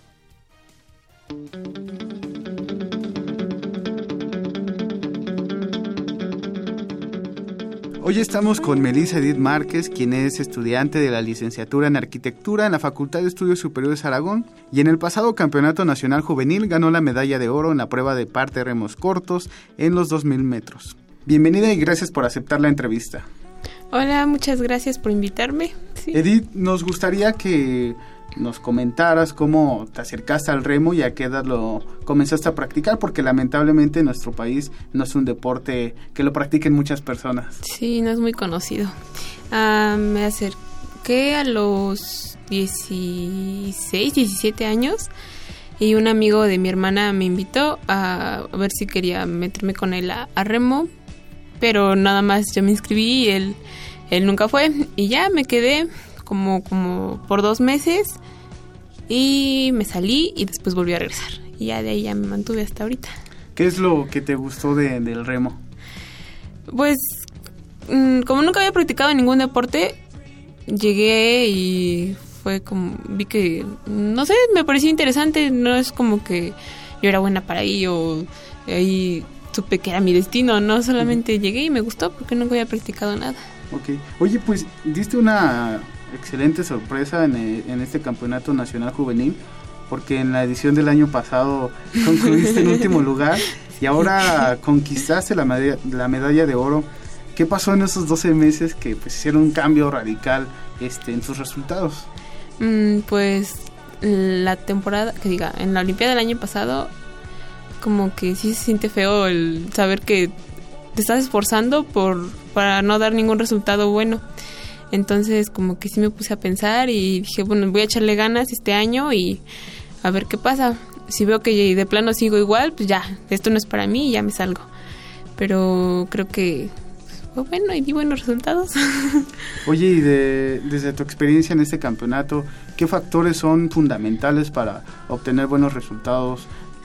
Este, ¿cómo se dice? La constancia, sí, porque si vas un día sí, un día no y así, creo que jamás vas a dar un buen resultado y pero sí, más que nada es la constancia para dar buenos resultados. Oye, y este campeonato nacional, ¿qué te dejó a ti primero como deportista? ¿Qué es lo que aprendiste? Y también pues como ser humano. Mm, que pues no se necesita ah, como para cada deporte como que te dicen, por ejemplo, para remo te dicen que necesitas tener una altura, o sea, ser alta, ciertos requisitos. Y, o sea, no es no es necesario eso. O sea, si tú tienes ganas de lograrlo, pues lo vas a lograr, no es necesario las cosas físicas. ¿Qué sientes de haber representado y de representar a la Universidad Nacional Autónoma de México? Porque pues además de ser la principal casa de estudios del país, también es una institución que deportivamente está siempre en los primeros lugares. o sea, viéndolo yo como se me hace algo normal, ¿no? Pero luego platicábamos con chicos de otros estados y sí, nos decían como, ay, ¿cómo le hiciste para entrar aquí a la UNAM? O sea, al club de remo, cuando nosotros lo veíamos, pues estábamos en la universidad, es algo normal, ¿no? Pero ellos lo veían así como algo grande. Entonces, como, como que sí te sientes bien de representar a tu universidad. Oye, y, este, y pues a futuro, ¿te gustaría seguir con el remo? Ya el Río de Janeiro pasó, pero viene Tokio 2020. ¿Te ves ahí? Pues no lo había pensado bueno, hasta el año pasado tampoco lo había pensado por cómo había ido, pero este año vi mis resultados y digo, todavía me falta mucho, mucho por trabajar, pero yo creo que pues sí podría estar pensando en, en llegar. ¿Tienes algún consejo para las personas que nos están escuchando y que pues tal vez les llama la atención el, el remo o lo están practicando o se están acercando a él? ¿Qué consejo les darías para pues obtener buenos resultados en este deporte? que no se desesperen, porque como que cuando llegan, al ver que no lo sacan a remar o que no son buenos, se desesperan y luego luego se van. Y creo que yo también sufrí mucho con eso, porque cuando llegué era súper mala. Entonces, pero fui mejorando y fui mejorando, pero no es como en un corto tiempo, es a largo plazo. Entonces, creo que no se tienen que desesperar porque ya después van a ver la mejoría. Oye, y luego de, de todos esos sacrificios que, pues, este, supongo que realizas cotidianamente. Eh, cuando te cuelgas la medalla de oro, pues, ¿qué sientes? En el momento ni siquiera me la creía, porque, no sé, fue muy sorprendente hasta para mí. Y pues que todo había valido la pena, todo lo que había hecho, tanto en el entrenamiento como en la escuela, había valido la pena porque obtuve el resultado que quise. Supongo que esto te motiva a seguir. Sí, sí, te motiva aún más. Oye, ¿qué papel jugaron eh, tus entrenadores para pues esto este tipo de resultados que sin duda son un éxito? Principalmente creyeron en mí porque, por lo que te digo, es un deporte para gente alta. Entonces ellos vieron que yo iba, yo estaba trabajando bien, entonces todos los días iban, este, me iban, iban trabajando y se enfocaban, bueno, no, se enfocaban en todos, pero en mí, o sea, como que me exigían ciertos resultados y veían que es, como si podía, me exigían más, entonces ellos como que sí ocuparon un papel muy importante. pues en Prisma RU te agradecemos mucho tu tiempo, que hayas aceptado venir a, la entrevista y te deseamos todo el éxito del mundo para futuras competencias y estamos seguros que te veremos en Tokio 2020. Gracias y gracias por invitarme. Muchas gracias. Adiós. Sin duda, Melissa Edith tiene un gran futuro por delante. Y bueno, pues en la próxima hora hablaremos sobre las dos primeras medallas para México en los Juegos Paralímpicos de Río de Janeiro. Claro que sí, Eric. Muchas gracias. Queremos conocer tu opinión. Síguenos en Twitter como arroba PrismaRU. Para nosotros, tu opinión es muy importante. Síguenos en Facebook como PrismaRU. Bien, son las dos con 18 minutos y en Twitter nos han escrito César Soto, que nos está sintonizando. Muchas gracias. Arroba Espinosa 1973, gracias por comunicarte con nosotros. Y Ike Tecuani también.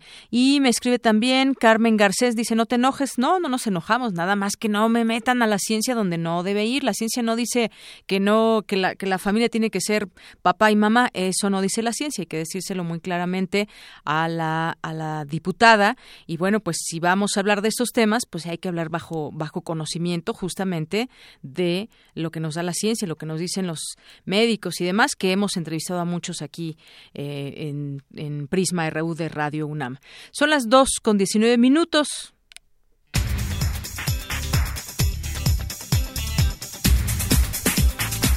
Y nos vamos con Dulce García porque presentan el informe de actividades 2014-2016 del Foro Consultivo Científico y Tecnológico. El enfoque principal fue apuntalar la innovación en el país. Adelante, Dulce. ¿Qué tal, Deyanira? Buenas tardes a ti y al auditorio. El coordinador general del Foro Consultivo Científico y Tecnológico, José Franco, presentó ayer su informe de labores 2014-2016 periodo que se caracterizó por la articulación de tres ejes de trabajo, el fortalecimiento del Sistema Nacional de Ciencia, Tecnología e Innovación, la implementación de políticas públicas en esta materia, así como la apropiación social del conocimiento.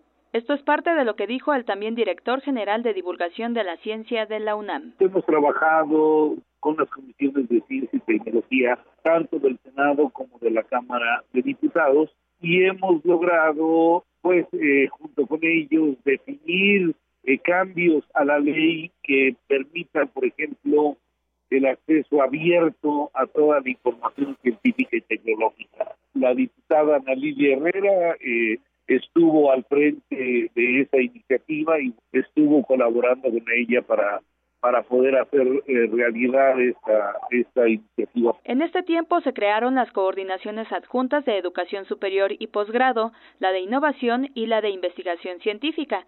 El doctor Franco destacó que hubo cambios en la ley de responsabilidades de servidores públicos con el propósito de evitar que los investigadores que tienen alguna responsabilidad pública no entren en conflicto con la ley al participar en temas de innovación y creación de patentes. Entonces, eh, hemos tenido una labor que va en la dirección de apuntalar, por un lado, la, eh, la actividad de innovación en nuestro país y por otro lado, en que quien use recursos públicos para hacer investigación, pues eh, permita que todo el país pueda tener acceso vía una página de internet o un sistema eh, abierto de, de, de tecnologías de la información a los trabajos de Yanira, auditorio de Prisma RU. Durante este periodo también se concentraron acuerdos con varios países. Por ejemplo, con Canadá se estableció un acuerdo para fomentar prácticas de vinculación entre las universidades y los sectores productivos. Gracias a este convenio ya existe una propuesta de un programa piloto que permitirá a estudiantes involucrarse directamente en actividades productivas. El Foro Consultivo es el órgano autónomo de consulta permanente del Poder Ejecutivo Federal, del Consejo General de Investigación Científica, Desarrollo Tecnológico e Innovación y de la Junta de Gobierno del Consejo Nacional de Ciencia y Tecnología. Desde sus inicios en 2002, ha propuesto análisis, estudios y opiniones para que los tomadores de decisiones los conviertan en instrumentos de política pública. Hasta aquí la información de Yanira. Buenas tardes.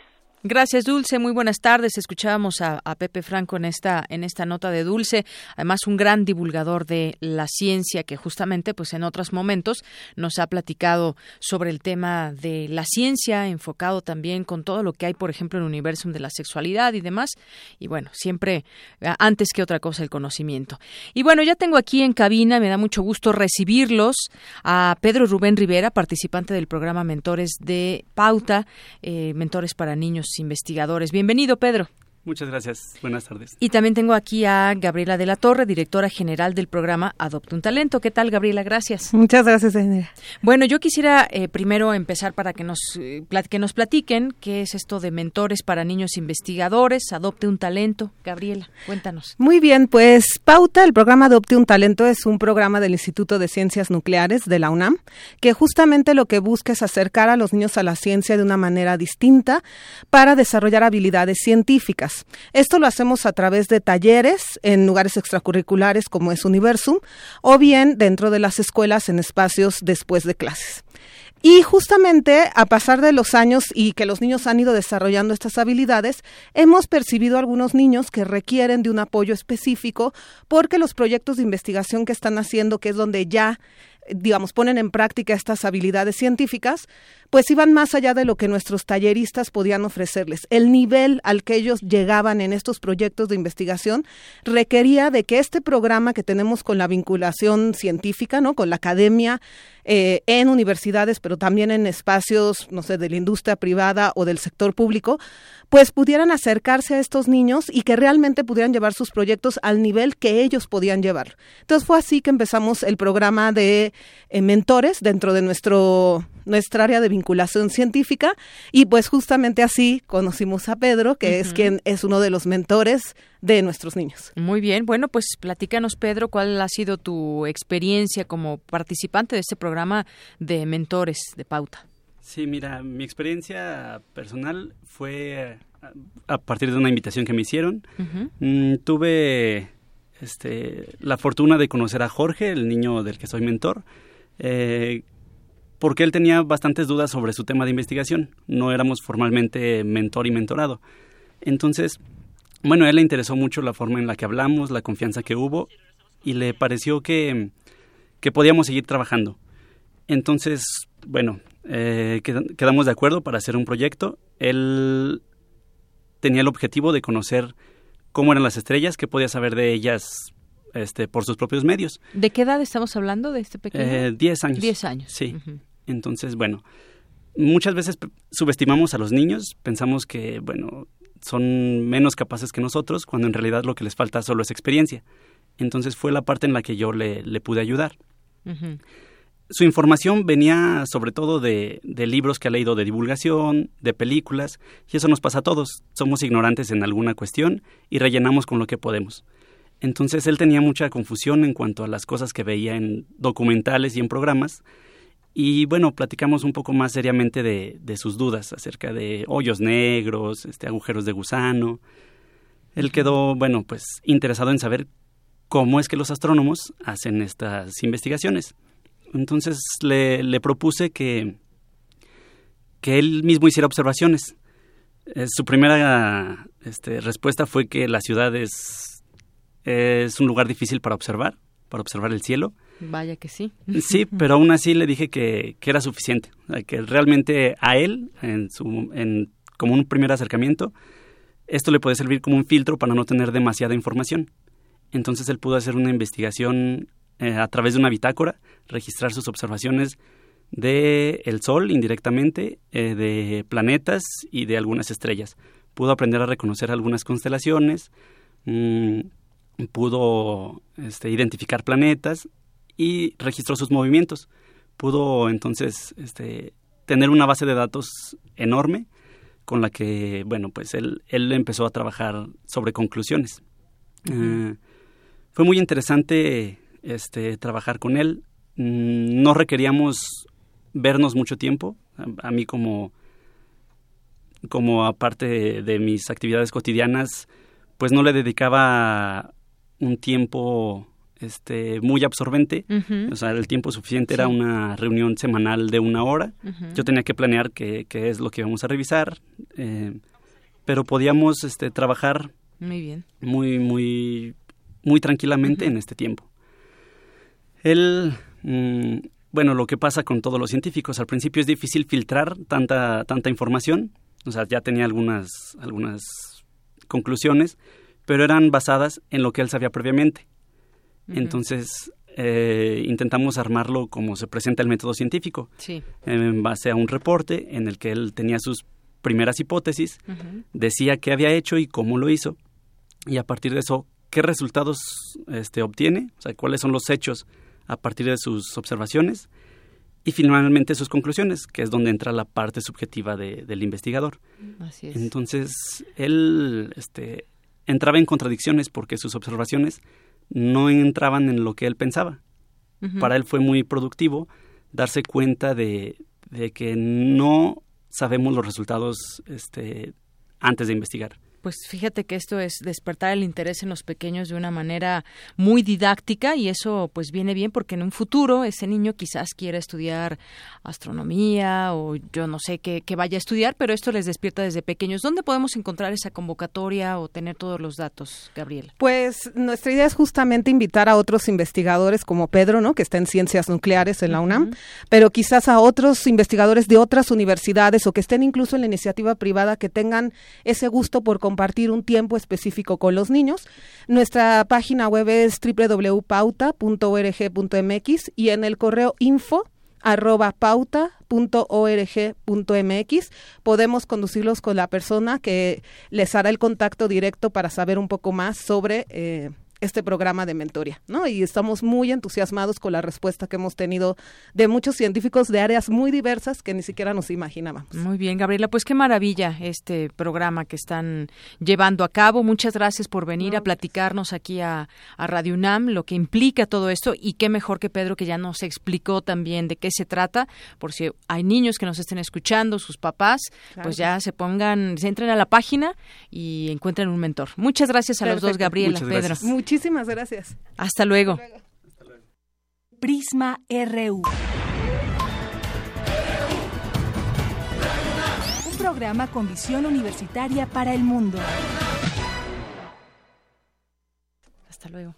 Dos con 29 minutos y ya eh, nos vamos eh, con información rápidamente. Ya tenemos en la línea telefónica a Javier Olea, él es fiscal de Guerrero por este tema de, pues en este, en este estado mm, pues se hará un panteón para 400 cuerpos que hay sin identificar, sin duda una información impactante. Fiscal, muy buenas tardes. Buenas, buenas tardes, mucho gusto y mucho gusto a tu auditorio. Pues platíquenos acerca de pues este lugar, panteón para 400 cuerpos sin identificar, de dónde vienen estos estos cuerpos, qué se sabe, pónganos en, en contexto, es sin duda, como decía, una, una información de impacto. Mira, este, efectivamente, no quiere decir que todos, este, los fallecidos eh, sean del estado de Guerrero. Sin embargo, con este panteón y con las pruebas de ADN que tenemos, bueno, Sí, le escucho muy bien. este, eh, vamos a poder eh, tener identificados a todos los cuerpos desde el punto de vista de ADN y no tenerlos como desafortunadamente lo tenían en otros gobiernos en los refrigeradores del, de los semefos porque evidentemente quitan mucho lugar.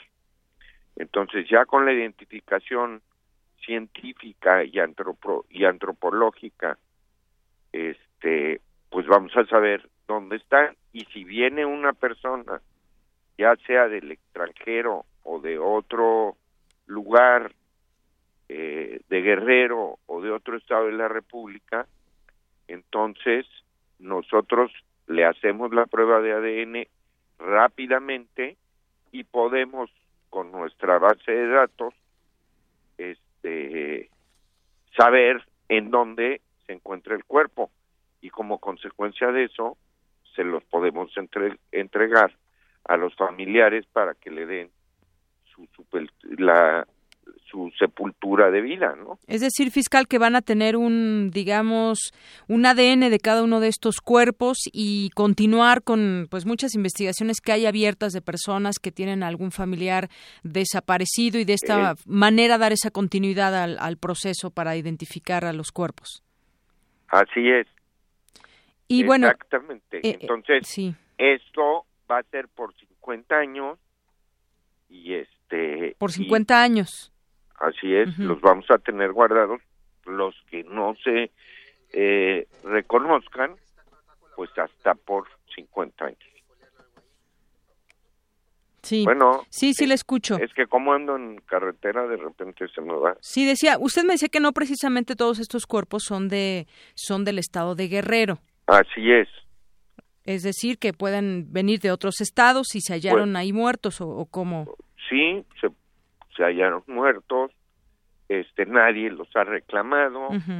Entonces, al ser eh, desconocidos para nosotros, pues no podemos precisar que sea precisamente guerrerente eh, el, el fallecido, ¿no? Este panteón, por decirlo de alguna manera ministerial, se ubicará en Chilpancingo, un lugar donde, pues, bueno, hay altos índices de violencia. Este, bueno. eh, Digo, o tema aparte, que digamos, pero. Es, es parte, además es la capital del estado, y bueno, tenemos, ah, ahí vamos a in- iniciar el, el, con ese, con esas gavetas, vamos a iniciar eh, el, el traslado de los restos hacia ese panteón.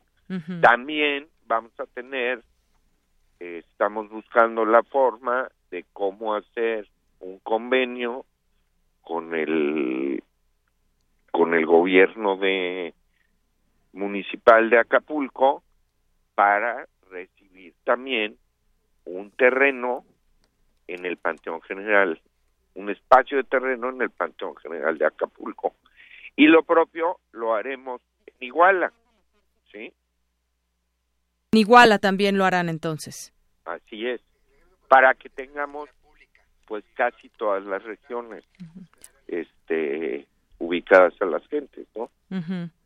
Bueno, esto con respecto al panteón ministerial, ¿qué nos puede decir, fiscal? Yo le preguntaría sobre pues el arribo del ejército que estará trabajando con las fuerzas también estatales en este estado que pues bueno, ha sido pues muy nombrado en los temas de delincuencia organizada y muchas otras cosas ahí en Guerrero que tienen. Mire, afortunadamente los tres órdenes de gobierno estamos eh, jalando muy bien aquí en, en Guerrero. No podemos negar, como siempre lo ha dicho el señor gobernador y el suscrito, que existe violencia en Guerrero, pero la estamos atacando debidamente y cierto es también que no tenemos los recursos suficientes. Faltan pero el recursos. Sí, Ujú. el ejército, la marina, la policía federal, gendarmería, la policía estatal y nosotros, la policía ministerial, pues estamos de la mano y tenemos reuniones eh, eh, por lo menos una o dos veces a la semana de grupo de coordinación guerrero para ver todos los temas de, de seguridad, ¿sí? Bueno, pues sin duda, pues metas que tendrán seguramente para tratar de revertir estas cifras y de las cuales pues ya platicaremos en su momento, porque me imagino que también trabajan pues tratando de ver estrategias y plazos para tratar de disminuir estos índices de delincuencia. Así es. Muchas gracias. Bueno, pues gracias, eh, fiscal. Gracias. Hasta luego. Un abrazo y muchas gracias por la llamada. Y a usted también, muchas Hasta gracias. luego. Hasta luego, Javier Olea, fiscal de Guerrero, con este tema del pues panteón ministerial y se guardarán por 50 años estos datos de ADN allá en, en Guerrero. Queremos conocer tu opinión. Síguenos en Twitter como arroba PrismaRU. Para nosotros, tu opinión es muy importante. Síguenos en Facebook como Prisma RU. Bien, regresamos, dos con treinta y siete minutos, y ya está con nosotros Dulce Wet, porque nos tiene pues su sección donde nos va a hacer algunas invitaciones. ¿Cómo estás, Dulce? Muy bien, Deyanira, muy buenas tardes, estimados radioescuchas de Prisma RU. Tenemos tres cositas, dos presentaciones de, de discos en una misma sesión con el dúo Gical y el quinto elemento. Estamos hablando de jazz. Y entonces vamos a tener al maestro Luis Felipe Gordillo, que él es pianista y compositor, quien interpreta inclusive una invitación a asistir hoy a las 7 de la noche. De 7 a 8 es con el dúo Gical y de 8 a 9 con el quinto elemento. Música muy accesible que nos permite relajarnos. Eh, un poquito la cápsula donde está su entrevista eh, vamos a escuchar un poquito la música de estos dos discos. En el caso del dúo yucal se llama Sabores Mexicanos lo que se presenta y en el caso del quinto elemento son los fuegos de San Telmo. Escuchemos.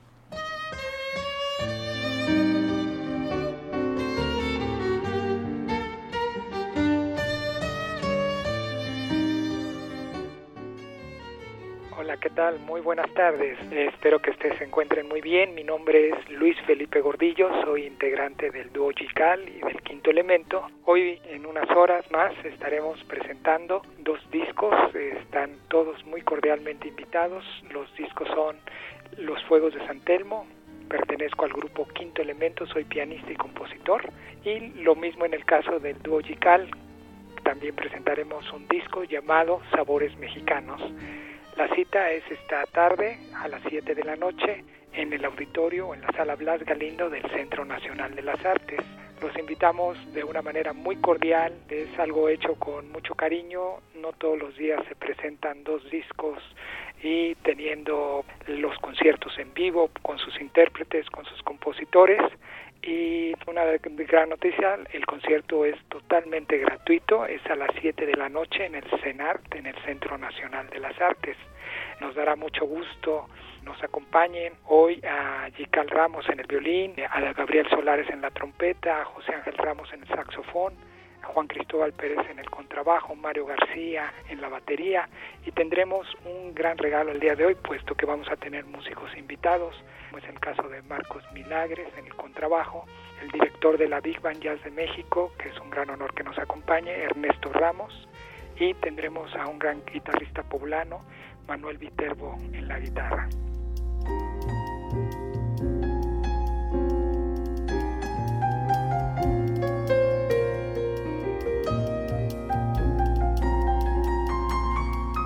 Está hecha para todo el público y todos los amigos de Prisma RU. Será una grata noche llena de música, de vitalidad, de música nueva, composiciones nuevas a través de estos dos discos y que se lleven estos discos a casa aparte de disfrutarnos. Los esperamos hoy en la noche, Sala Blas Galindo, 7 de la noche, entrada libre, quinto elemento y dúo chica.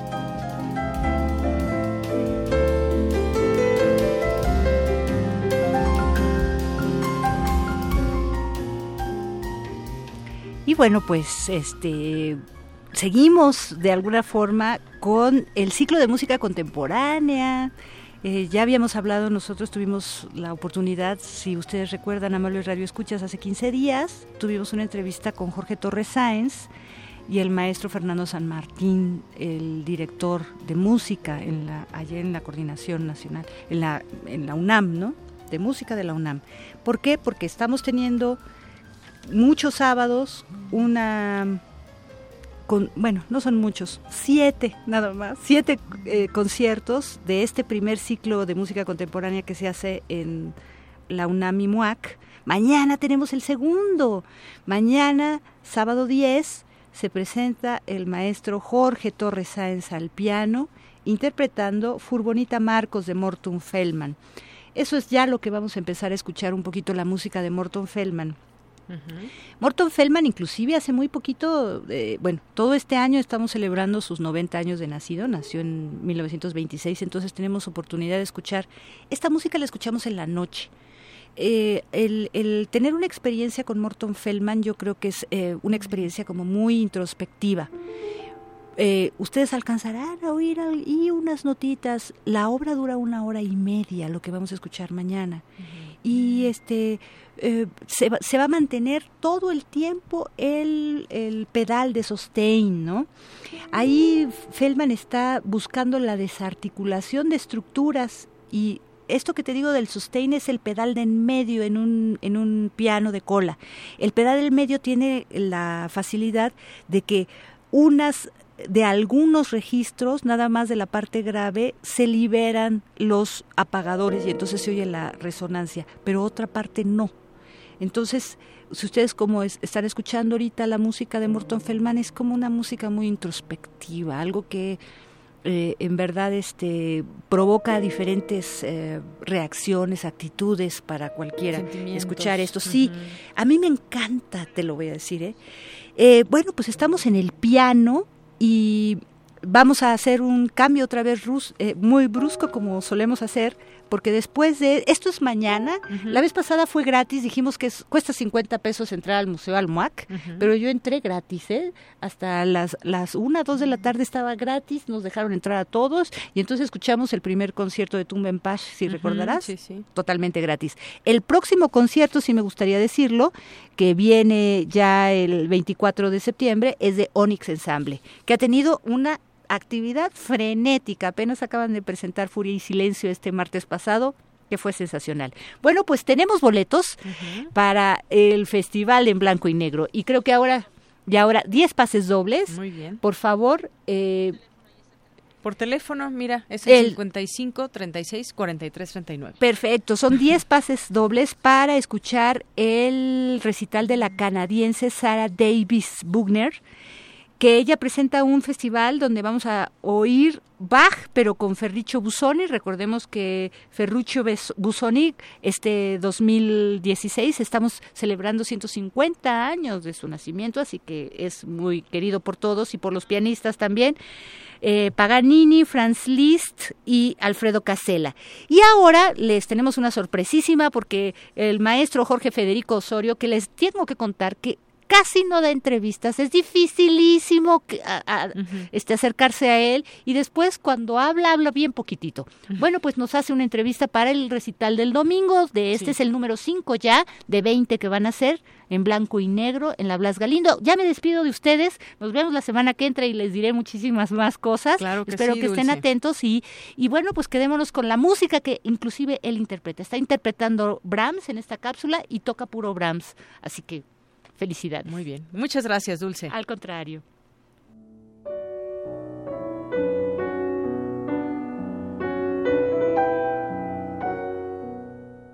¿Qué tal? Les habla Jorge Federico Osorio, pianista.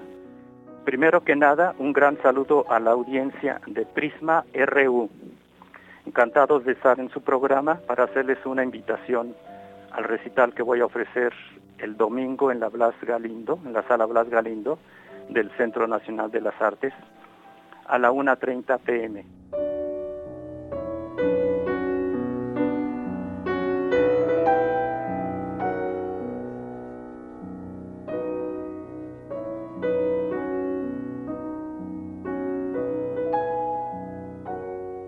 El programa estará dedicado a Johannes Brahms.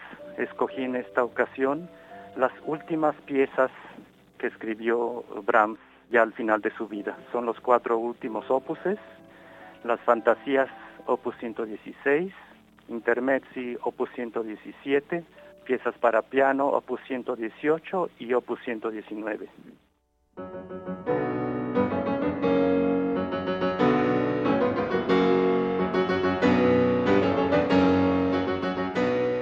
Para mí estas 20 piezas de Brahms son como un viaje son como, no digamos como un viaje, pero como una nostalgia de Brahms y cada una siento que es como un capítulo de su vida. Piezas entrañables, no quiero decirles qué es lo que tienen que escuchar ya que la experiencia del recital es muy personal, pero me dará mucho gusto verlos y que compartan conmigo esta aventura. El domingo a la 1.30 en la sala Blas Galindo. Muchas gracias.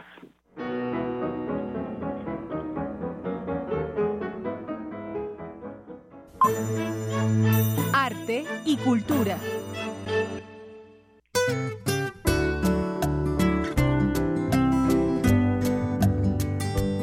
Dos con 46, Tamara, bienvenida otra vez. Gracias, muy buenas tardes a todos los que nos están escuchando. Roald Dahl es un autor citado y apreciado en todo el mundo por su discurso imaginativo, fantástico, inteligente y con esa chispa de humor que a todos los niños y adultos nos ha cautivado. Este año, Santillana conmemora los 100 años del nacimiento de este escritor, pero para detallarnos más esta información, hoy nos acompaña la maestra Pilar Armida, gerente editorial de Lo que leo, el sello de literatura infantil y juvenil Santillana. Maestra Pilar, bienvenida y muy buenas tardes. Muchas gracias, Tamara, ¿cómo estás? Muy bien, gracias. Cuéntenos, ¿qué tiene preparado el sello Lo que leo para esta conmemoración? Mira, hemos eh, organizado varias actividades. Hicimos una, una campaña con, con Gandhi y con Cinépolis que en, la compra del libro del gran gigante Bonachón, que está basado en el, que, en el cual está basado la película Mi buen amigo gigante. Este, Quien quiera que comprara el libro en Gandhi le darían un boleto para ir a ver la película. De Steven Spielberg, ¿verdad? Sí, es dirigida por Steven Spielberg. Así es. Eh, eh, tenemos también, bueno, estamos publicando todos sus libros en, el nuevo sello de, lo que leo. Eh, vamos a organizar varios, varias eh, actividades en, en las ferias. Mañana hay un, un evento en la Vasconcelos, este, donde donamos eh, los títulos de, de este autor para que pudieran organizar actividades. Este, van a estar mañana en la biblioteca. Vamos, es, es, es conmemorar a una de los, son muy distintas actividades que empezamos hace ya varios meses para conmemorar a uno de los, de los escritores más importantes de literatura infantil y juvenil este, en el mundo, no solamente en, en Inglaterra. Claro. Eh, veo que, bueno, en su sello está el super zorro, la jirafa, el pelícano, pelícano y el mono. Qué asco de bichos también. Sí, tenemos 18 libros publicados. 18 por- libros. Ok. Y bueno, eh, también se unen al festejo con la Cineteca Nacional. Sí, eh, bueno, también entre los festejos, eh, bueno, hicimos un convenio con, con la Cineteca para eh, organizar un ciclo de películas de, basadas en libros de Roald Dahl. Bueno, basadas en libros y también se incluyó Chitty Bang Bang, para, el cual, para la cual eh, Roald Dahl escribió originalmente el guion. Ah, Entonces hay un ciclo los sábados y los domingos en las en funciones matutinas. Eh, se han presentado Las Brujas, Matilda, las dos versiones de, de, de Charlie, que se llama Charlie y la fábrica de ¿De chocolate. chocolate? Sí. Exacto. El director Tim Burton. Bueno, llevada a, De- peli- eh, a película la de Tim por Burton Tim y la Burton. de Jane Wilder, las dos, las Ah, de los 70 y la que publicó, digo, la que se, la que se publicó, eh, perdón, la que, la que salió, eh, se lanzó hace pues ya varios años con Johnny Depp. Maestra, pues bueno, entonces eh, ya ahí tenemos el dato para todos los que nos están escuchando. El sello Lo que leo con sus 18 ediciones de Roald Dahl para festejar sus 100 años de vida. Sí, exacto. Este. Para niños desde los 8 años hasta para adultos tenemos material. Muy bien, pues agradecemos la invitación, maestra Pilar, y que tenga una excelente tarde. Al contrario, muchas gracias, Tamara. Gracias. Hasta luego.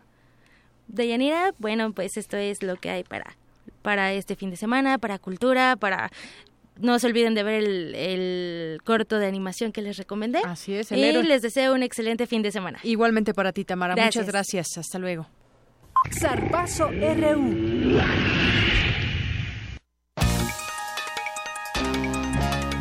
Vámonos, Eric, con el zarpazo informativo del día de hoy ya para ir cerrando el programa. Adelante. Gracias Deyanira, pues este domingo los Pumas de la UNAM recibirán a los Gallos Blancos del Querétaro en la cancha del Estadio Olímpico Universitario. El encuentro corresponde a la jornada número 8 de la Apertura 2016. El juego se realizará a las 12 del día y tenemos tres pases dobles para que usted pueda asistir al estadio.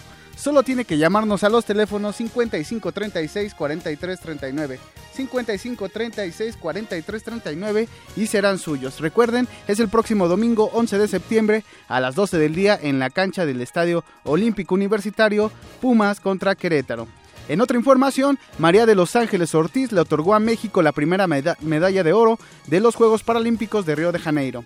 La atleta nacional consiguió su primer puesto en la prueba de lanzamiento de bala con una marca de 10.94 metros. María de Los Ángeles dedicó su presea a las mujeres mexicanas. Estuvimos bien, estuvimos otra vez por encima de todas. Yo creo que eso es lo, lo principal, que México se lleva la primera medalla de oro. No, muchísimas gracias. Esta, esta medalla es para todas las mujeres de México, para todas las mujeres, para todas las mujeres guerreras, esas mujeres que saben salir adelante, esas mujeres que no se rinden, que sacan a sus hijos a como del lugar adelante y que pese a toda la adversidad, siempre, siempre son guerreras y gladiadoras de vida. Va dedicada para las mujeres de México y para las mujeres de mi familia. Y esta mañana Luis Alberto Cepeda obtuvo la medalla de plata en lanzamiento de jabalina con una marca de 25.92 metros. El mexicano de 51 años logró el mejor registro de la temporada. De esta forma, la delegación mexicana comenzó con el pie derecho en el intento por superar las 21 medallas conseguidas en Londres 2012. Y con el pie derecho digo porque esta mañana Eduardo Ávila Sánchez clasificó a la final de judo para ciegos y aseguró la medalla de plata. Esta tarde en unos minutos, a las 3 a las 15 horas con 20 minutos, buscará pelear por el oro. Eh, cabe destacar que Eduardo Ávila Sánchez forma parte de la Asociación de la UNAM de Judo. La información deportiva Gracias, gracias Eric. Nos escuchamos el lunes. Nos escuchamos el lunes. Adiós. 2 con 52 minutos y bueno, pues mi compañero Abraham Menchaca ya eh, se leyó el presupuesto que hay de propuesta de 2017 y nos preparó la siguiente información. ¿Qué tal, Deyanira? Buenas tardes. Así es, los mexicanos tendrán que apretarse el cinturón en 2017, pues recibirán menos subsidios, además de padecer los efectos de la reducción de programas sociales y la disminución de obra pública, deberán incrementar sus aportaciones al erario público a través del pago de impuestos. El recorte de 239 mil millones de pesos anunciado por el gobierno federal representa el ajuste más importante en lo que va del sexenio y afectará la función de sectores importantes para el desarrollo del país, como los vinculados a la educación, salud y construcción de infraestructura, pues la contracción equivaldrá al 1.2% del Producto Interno Bruto. La partida destinada a educación será de 265 mil millones de pesos, 10.6% menos respecto a lo aprobado en 2016. El ramo de la salud tiene una asignación de 120 mil millones de pesos, 10.8% menos. Escuchemos al maestro Isaías Morales Nájar, académico de la Facultad de Economía de la UNAM. El enfoque realmente debe plantear no es tanto, no, no, no tanto cuántos recursos voy a gastar o dejar de gastar, sino con qué propósitos yo voy a usar mi dinero escaso. Si no crecemos y aparte de que no crecimiento es en un ambiente farragoso, incierto, pues donde quiera, donde quiera que usted le mueva el gasto va a tener consecuencias adversas. Sin embargo, el ajuste al gasto no afectará los salarios ni las prestaciones de los altos funcionarios del gobierno federal ni de diputados y senadores. El Poder Legislativo y Judicial dispondrá de 112.300 millones de pesos, 9.6% más en términos reales del presupuesto que se aprobó para este año. Deyanira, cada año los legisladores incrementan sus gastos a pesar de la crisis que ha derivado en los recortes de las dependencias. Este año los integrantes del Congreso de la Unión aumentaron su gasto en la contratación de asesores, elementos de seguridad y en viajes nacionales y extranjeros. Además, entre junio de 2015 y junio de 2016, el registro de asesores al servicio de legisladores y comisiones pasó de 807 a 1.311 prestadores de servicios profesionales. En total, la nómina de este personal ha representado un gasto de más de 411 millones de pesos solo en el primer semestre de 2016. Pese a los señalamientos de la Auditoría Superior de la Federación de irregularidades en la Cámara de Diputados Senadores, estos continúan operando en total opacidad. Así, mientras un amplio sector de la población enfrentará un año difícil, los legisladores mantendrán una vida de dispendio que este 2016 incluyó, entre otras cosas, el arrendamiento de 80 vehículos híbridos para el uso de los titulares de las comisiones legislativas, con un costo de 30 millones de pesos con cargo al erario público durante los próximos dos años. Deyanira, la información que tengo. Buenas tardes. Gracias, gracias. Buenas tardes, Abraham. Buenas tardes, Deyanira y Auditorio. Dos, dos con cincuenta y cinco minutos y nos vamos al tráfico en las calles de la ciudad.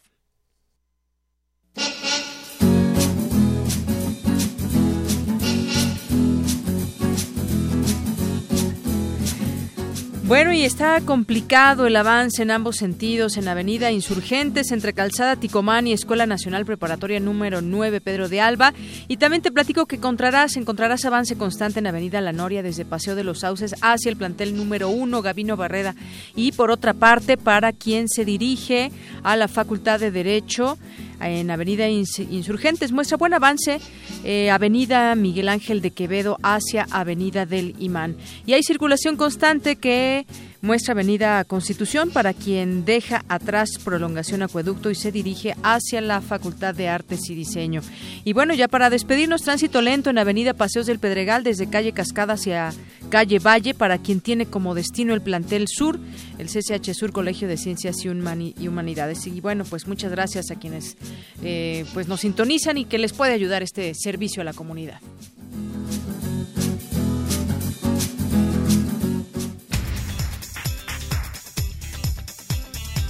Y en Información de Última Hora nos vamos con Dulce García. Dulce, buenas tardes. Buenas tardes, Dayanira, a ti y al público de Prisma RU. Al participar en el seminario Los grandes problemas de México, organizado por la UNAM y el Colegio de México, Leonardo Lomelí Vanegas, secretario general de nuestra Casa de Estudios, afirmó que proteger las políticas sociales es prioritario no solo para la recuperación económica, sino para alcanzar también un desarrollo social más equitativo. En un país con las desigualdades y carencias que afligen al nuestro, Proteger las políticas sociales es prioritario, no solo para la recuperación económica, sino también para alcanzar un desarrollo social más equitativo. El sistema de seguridad social debe asegurar a los trabajadores asalariados, a los independientes, a los no asalariados y a los adultos mayores. Debe proporcionar tanto servicios médicos como acceso a la seguridad social. Es necesario recuperar las mejores acciones del bienestar social que se construyeron en el siglo XX. Alejandra Barrales, presidenta del PRD, aprobó que el presupuesto para el próximo año registre recortes al gasto social, salud y educación. Por su parte, Juan Pablo Castañón, presidente del Consejo Coordinador Empresarial, aseguró que el recorte al presupuesto será insuficiente para frenar el crecimiento de la deuda. Hasta aquí la información de Yanira. Buenas tardes.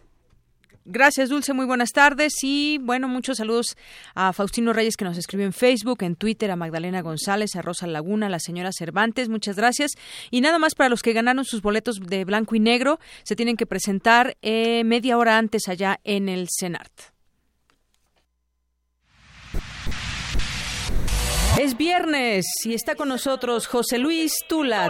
Tú las traes, tú las pones, tú las tocas, tú las recomiendas, tú las dices. Adelante, José Luis Tula, ¿cómo estás? Buenas tardes.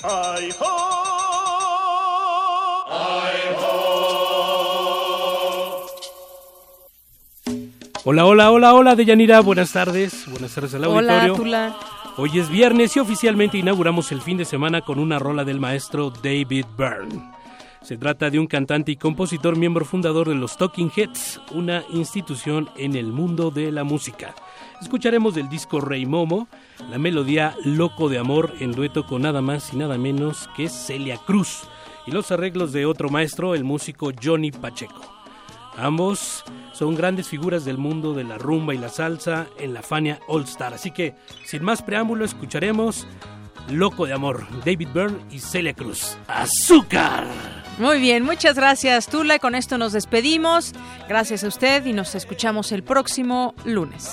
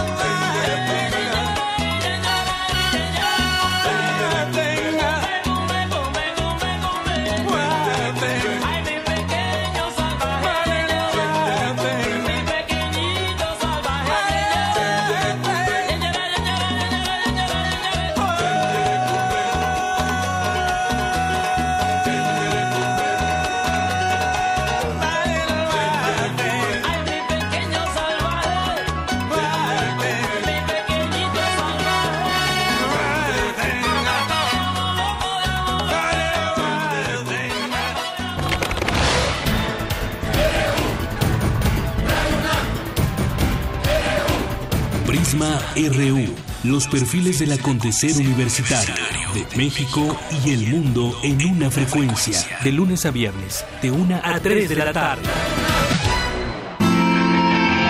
Radio UNAM, clásicamente informativa.